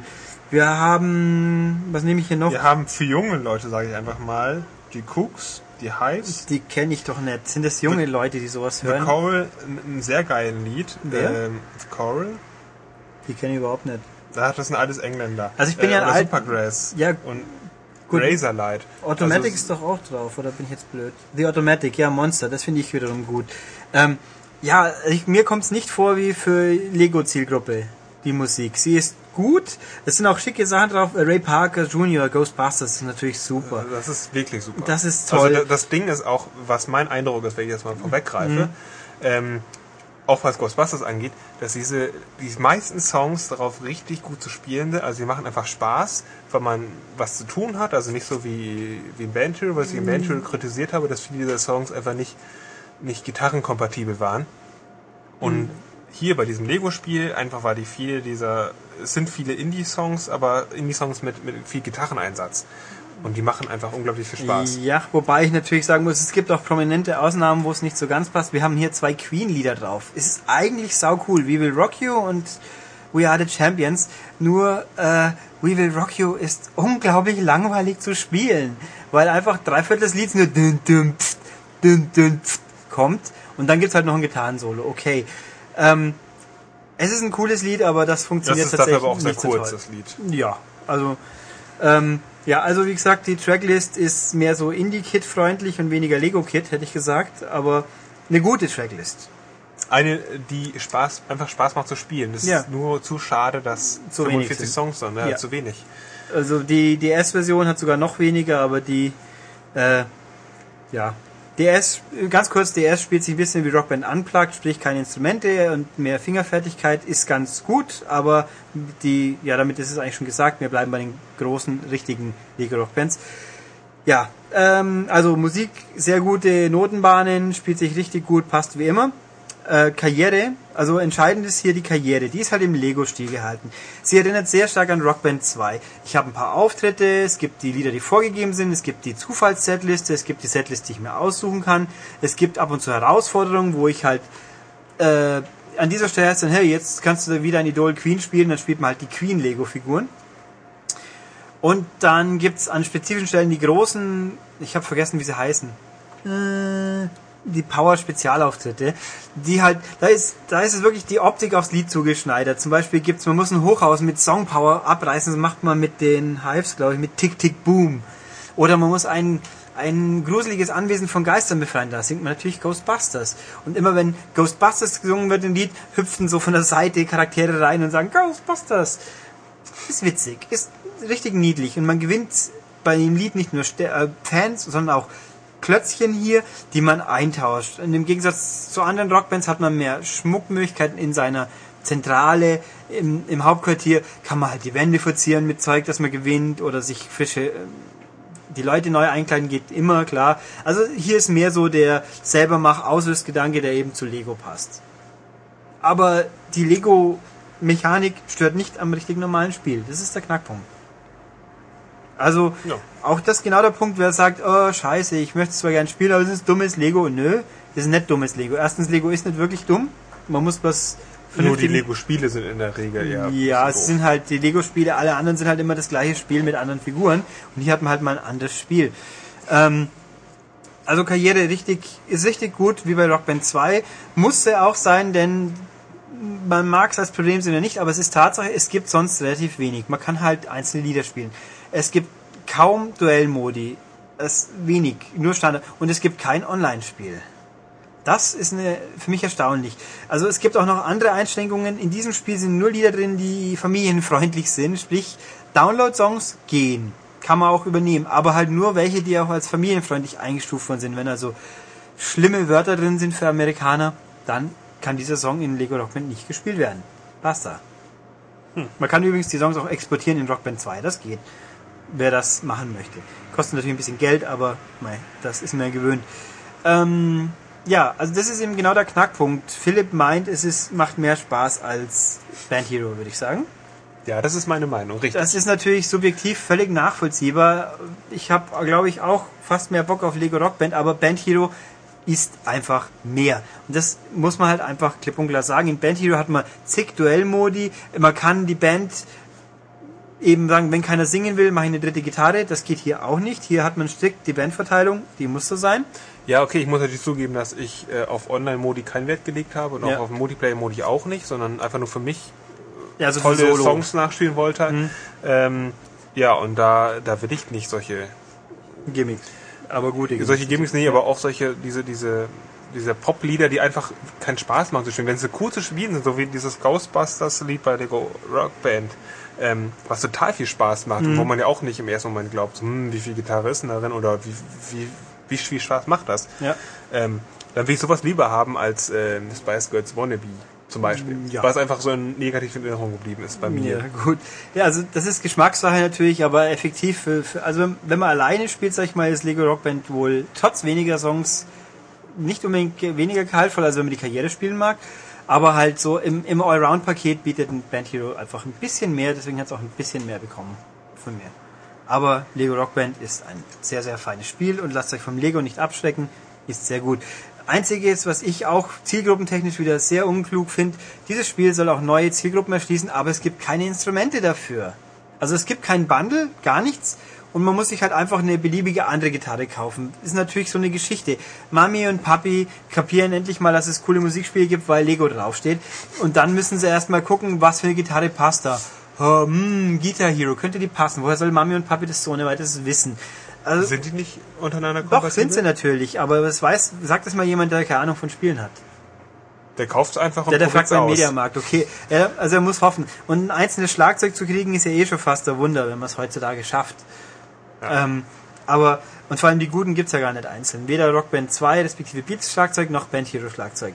Ähm, also es ist, klar, es ist von den Kostenfaktor, den man hätte neinschieben müssen, nachvollziehbar. Andererseits ist es halt doch schade, weil es hätte Sinn gemacht. Aber gut, ja. Haben wir Lego Rockband hinter uns und damit darf Philipp, äh, macht er zwar sowieso schon, aber jetzt auch podcast-technisch noch ein bisschen Urlaub genießen. Und dann nächste Woche geht's auch wieder vernünftig weiter. Ja, Dann, bis denn. ich freue mich natürlich. Ja, ich auch. Hm, bis denn. Tschüss. Ja, damit hat Philipp quasi seine Gastrolle diesmal erfüllt und weil wir das ja schon aufgenommen haben, ist mir jetzt im Lauf der Woche seitdem aufgefallen, ich habe vergessen, mit Philipp über die DS-Version zu reden. Das liegt vielleicht auch dran, Philipp hat die DS-Version nicht gespielt, aber Michael hat. Das habe ich, natürlich. Eine günstige Fügung. Also gehen wir da auch noch kurz drauf ein. Ähm, das Skelett außenrum, Story-Modus und so weiter ist genau das gleiche. Lieder sind halt nur 25 statt 45, aber die Auswahl ist weiterhin gut. Sie klingen auch gut. Nicht alle. Wenn Äh, ich da mal äh, das schon vorwegnehmen darf. Also äh, Song 2 von Blur ist Ja. ein Brei. Ja, das hört man vielleicht auch mit Kopfhörer wahrscheinlich ein bisschen besser noch. Muss ich zugeben, ich habe es Ja. per DS-Lautsprecher Okay, also gehört. sie sind auf jeden Fall okay und die Auswahl passt auch. Ähm, das Spiel ist natürlich ein ganz anderes. Also im Gegensatz zu Guitar Hero für den DS braucht man hier keine Zusatzhardware. Das hat schon mal einen ganz dicken Vorteil. DSI-Besitzer können Lego Rock Band tatsächlich auch spielen. ist auch was Feines. Ähm, Das hat aber auch eine Schattenseite. ja, wie man es nimmt. Es ist einfach vom Spiel her nicht mehr wie die großen Rockbands, sondern wie Rockband Unplugged. Wie die PSP-Version mehr oder weniger. Das heißt, es gibt weiterhin die vier Instrumentenspuren. Da laufen auch weiterhin Noten von oben nach unten, aber die spielt man, indem man auf Steuerkreuz, glaube ich, oder? Es ist äh, Steuerkreuz links, Steuerkreuz oben.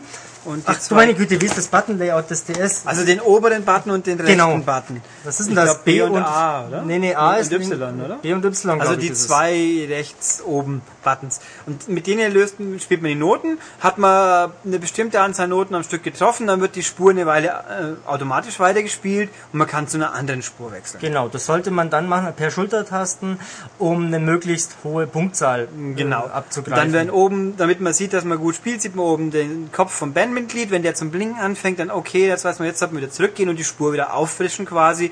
Und so läuft es. Das ist, wie gesagt, wie bei Rockband Unplugged, was mit dem Unterschied, hier sieht man de facto nur eine Spur auf einmal. Bei Rockband Unplugged hat man links und rechts die anderen mitgesehen. Da hat man auch ein bisschen flink agieren müssen. Also, das Konzept ist gut auf den DS angepasst, da kann man, glaube ich, nichts sagen. Es hat nur im Endeffekt einen Haken, wenn man so will. Genau, es ist kein Musikspiel.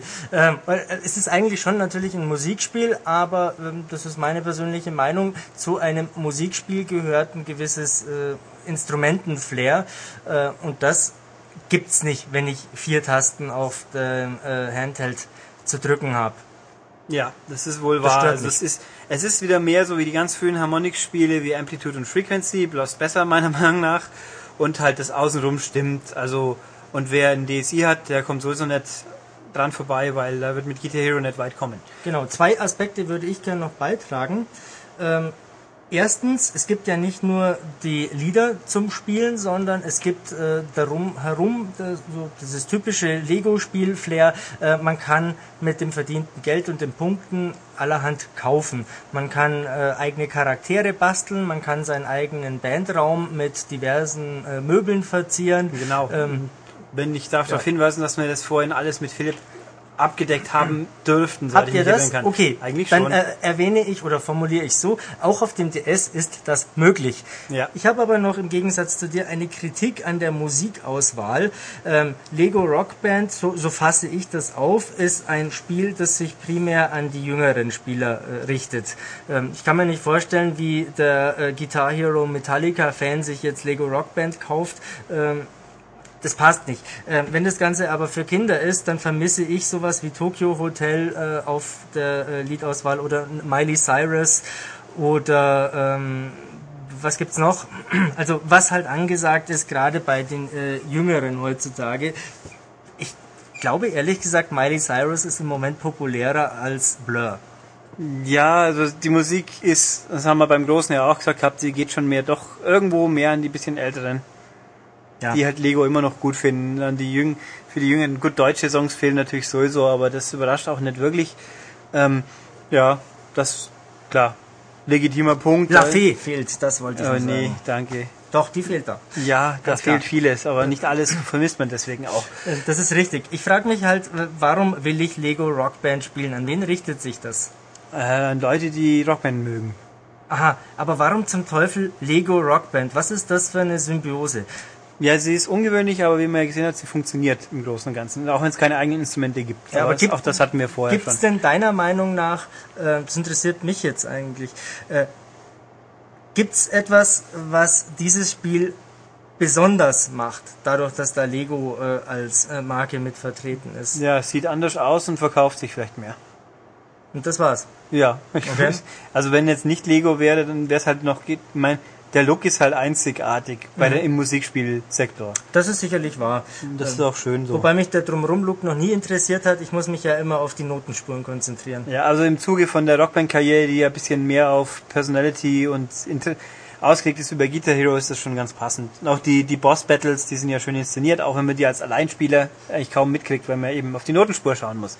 Aber gut, nee, das wollten wir noch zur Ergänzung und jetzt kommen wir zum letzten Spiel dieses Mal und das Richtig. ist Das Thema hatten wir heute schon, ähm, aber es ist ein anderes Spiel, aber auch aus der Resident Evil Zombie-Reihe. Ähm, nicht etwa Resident Evil 5, nein, Resident Evil The Dark Side Chronicles kommt in den Handel. Und das haben wir auch in der aktuellen Ausgabe im Test. Deshalb werde ich das nur in aller Kürze erwähnen. Darkside Chronicles ist ein Lightgun-Shooter, wie der Vorgänger schon auch, Umbrella Chronicles. Ähm, der Unterschied ist nur, Umbrella Chronicles äh, ist indiziert und der Darkside Chronicles ist ungeschnitten bei der USK genehmigt worden. Äh, was überraschend ist, denn es platzen eifrig Köpfe. Wer mehrere äh, Kopftreffer und Gegnertreffer aneinander reiht, erhöht einen Kombozähler, was er eigentlich der USK immer extrem sauer aufstößt. Ähm, Belohnung für Kopfschüsse und Belohnung fürs Töten menschähnlicher, menschenähnlicher Gestalten. Dass das durchgegangen ist, überrascht mich extrem. Nicht nur, weil es recht derb ist, sondern weil da ähm, drei Episoden spielbar sind. Und zwar einmal Resident Evil 2, einmal ähm, Resident Evil Code Veronica und dann eine neue Episode, die die äh, Vorgeschichte von Leon Kennedy und Jack Krauser ein bisschen ähm, äh, beleuchtet. Und Resident Evil 2 und Code Veronica sind ja auch in Deutschland beide indiziert. Also das ist ein recht heißes Eisen, das Capcom da angefasst hat. Und da kann man aus Spielersicht eigentlich nur sagen, Glückwunsch, dass das durchgegangen ist, denn das Spiel macht doch ordentlich Spaß. Es hat ein paar Schwächen, auf die ich jetzt nicht großartig eingehen möchte, die es für meinen persönlichen Geschmack schlechter machen als äh, Dead Space Extraction. Aber auf der anderen Seite, ich habe Resident Evil 2 damals natürlich gespielt. Ähm, das hat schon ein richtig geiles Nostalgie-Flair. Wenn ich dieselben Passagen, ähm, die ich aus meiner Jugend noch kenne, äh, jetzt nochmal nachempfinden kann. Äh, viele Leute werden es vielleicht auch zum ersten Mal sehen, äh, gerade die Jüngeren. Ähm, da ist es dann natürlich nicht so, aber das, das Nostalgie-Flair trägt bei dem Spiel schon sehr viel zum Reiz bei. Genauso wie natürlich der Zwei-Spieler-Modus, ähm, der ein Tick weniger überzeugend ist als in Dead Space Extraction, weil man nicht jederzeit ins Geschehen ein- und aussteigen kann. Das heißt, man muss immer die, äh, den Abschnitt zu Ende spielen oder neu anfangen, wenn man äh, dann allein weiterspielen möchte oder zu zweit. Möchtest du noch mehr dazu wissen? Oder, Ja, ähm, ein bisschen was über die Schwächen möchte ich schon wissen, wenn man sie schon erwähnt. über die Schwächen. Ähm, das ist das typische Resident Evil Problem. Man läuft aus der Ego-Sicht teilweise ewig lang durch einen Gang. Am Boden liegen ein paar Zombies rum und mir ist völlig klar, ich muss jetzt hier noch eine halbe Minute ausharren, bis die Entwickler dann äh, entscheiden, so Zombie, jetzt stehst du auf und dann darf ich auf ihn schießen. Das ist Quatsch. Äh, Das ist langweilig. Das soll natürlich Spannung erzeugen, aber das ist so ausgelutscht. äh, Das, das weiß ich doch. Ich, ich weiß doch, ich muss da jetzt warten und äh, ich kann so lang auf den Zombie am Boden schießen, wie ich will. Es passiert einfach nichts. Und es ist so vorhersehbar, dass er dann recht bald irgendwann mal aufstehen wird. Das hätte man, finde ich, besser machen können. Ähm, man kann sicherlich auch kritisieren, dass die Kamera permanent wackelt, äh, was das Zielen doch ziemlich äh, fummelig teilweise macht. Auf der anderen Seite muss man natürlich äh, ehrlich sagen, wie langweilig wäre es, wenn da immer eine statische Kamera wäre und äh, das, dann ist Zielen keine Herausforderung mehr. Dann wird's langweilig. Und äh, die Dramatik kommt so natürlich auch recht gut rüber, wenn ich dann mal verfolgt werde von, was weiß ich, fünf bis zehn Zombies und meine Figur schaut sich um und hin und her und rennt und duckt sich. Ähm, das ist schon ordentlich. Das ist cool. Ähm, auflevelbare Waffen gibt's. Das dauert ziemlich lang, weil Geld recht sparsam ist. Ähm, ja, und man kann es natürlich, äh, wenn man noch keinen Zapper hat, auch als Bundle kaufen. Das ist auch gar nicht so teuer. Ähm, lohnt sich. Und, äh, ui, das hat mich jetzt so fasziniert, dass ich schon fast nicht gehen musste. Äh, nee, ähm, grundsätzlich finde ich Shooter, also Shooter mit die Pointer-Funktion vom VT passen zusammen. Das ist mal was, wo richtig hinhaut. Wie schaut's denn aus? So, Grafik. Es sieht ziemlich gut aus. Da gibt's nicht viel zu meckern. Die Zombies sind äh, sehr detailliert, teilweise, äh, also sagen wir es andersrum, äh, selten ist mir aufgefallen, dass sich da äh, was ähnelt. Äh, es gibt fette Zwischenbosse, Endbosse, die mit teilweise ganz fummeligen Quicktime-Events äh, mich herausfordern und ich lande schnell in der Endlosschleife, wenn ich es nicht richtig mache. Äh, ne, es sieht schon richtig gut aus sind sehr viele verschiedene Szenarien. In dem äh, erwähnten neuen Abschnitt mit Krauser und Kennedy ist man in Südamerika unterwegs. Das sieht ein bisschen aus wie Resident Evil 5 am Anfang. Ähm, ansonsten, wer Code Veronica und Resident Evil 2 kennt, äh, weiß, da gibt's diverseste Schauplätze und äh, die ganzen berühmten, markanten Schlüsselszenen kommen da jetzt schon auch wieder vor. Teilweise äh, ein bisschen abgewandelt, aber äh, wie gesagt, sehr viel Nostalgie. Ja, gut. Haben wir das auch? Dann sind wir quasi am Ende schon. Schon, ja Huch. sowas. Haben wir denn die aktuellen News alle schon durch? Haben wir. Das kommen wir nur noch zur Verabschiedung. Also, Ja, wie machen wir denn das? Das mache ich dann mal wieder fröhlich. Also, wie erwähnt, die neue M ist raus. Ausgabe 1 2010, jetzt am Kiosk und überall und am Abo wäre auch okay. Also, kaufen, gut finden, lesen, oder lesen und dann gut finden, auch recht. Nein, erst gut finden und dann lesen. Ja, so sind die ach. Gamer von heute. Die finden ein Spiel schon geil, bevor es überhaupt erschienen ist. was, aber und sagen, es ist überbewertet oder unterbewertet. Also, das Heft gibt's, das wäre schön, wenn ihr es kauft, freuen wir uns auch mal alle drüber. Dann Webseite www.maniac.de, schaut's da gerne vorbei. Dann gibt's einen Kommentar zu meinem oder zu unserem glorreichen Podcast ab oder schreibt nee oder macht sonst einen schönen Kommentar oder liest unsere coolen Sachen. Oh ja, ich würde Philipp gerne ärgern, wenn er aus seinem Urlaub zurückkommt. Bitte ganz viele Posts schreiben, ähm, dass äh, Philipp gar nicht wiederkommen braucht. Es macht mir hier nämlich sehr viel Spaß mit Ulrich. Ja, aber man muss natürlich trotzdem arbeiten. Nein, Philipp macht das super. Philipp darf äh, das Ja. gerne nächste Woche wieder Ja. übernehmen. Und also E-Mail geht auch, podcast.maniac.de. Auch schön. Dann haben wir einen M-Extended Podcast, Episode 3 mit Poesie von Max. Die gibt's seit ein paar Tagen, die lohnt sich auch. Also wer es noch nicht mitbekommen hat, jetzt einfach mal schauen. Ich möchte da noch ganz kurz einhaken, Ulrich. Ich habe doch bei uns im Forum mehrfach gelesen, äh, ja, Max, wer, wer, wer ist dieser Max? Ähm, wer ist denn dieser Max? Ein Poet. Der Max ist ein Poet. So, jetzt wisst ihr's. Genau, also diesen gibt's auch und ansonsten, ja, genau. War's das eigentlich und dann bis nächste Woche. Ja, ich bin dann mal weg. Tschüss. Tschüss.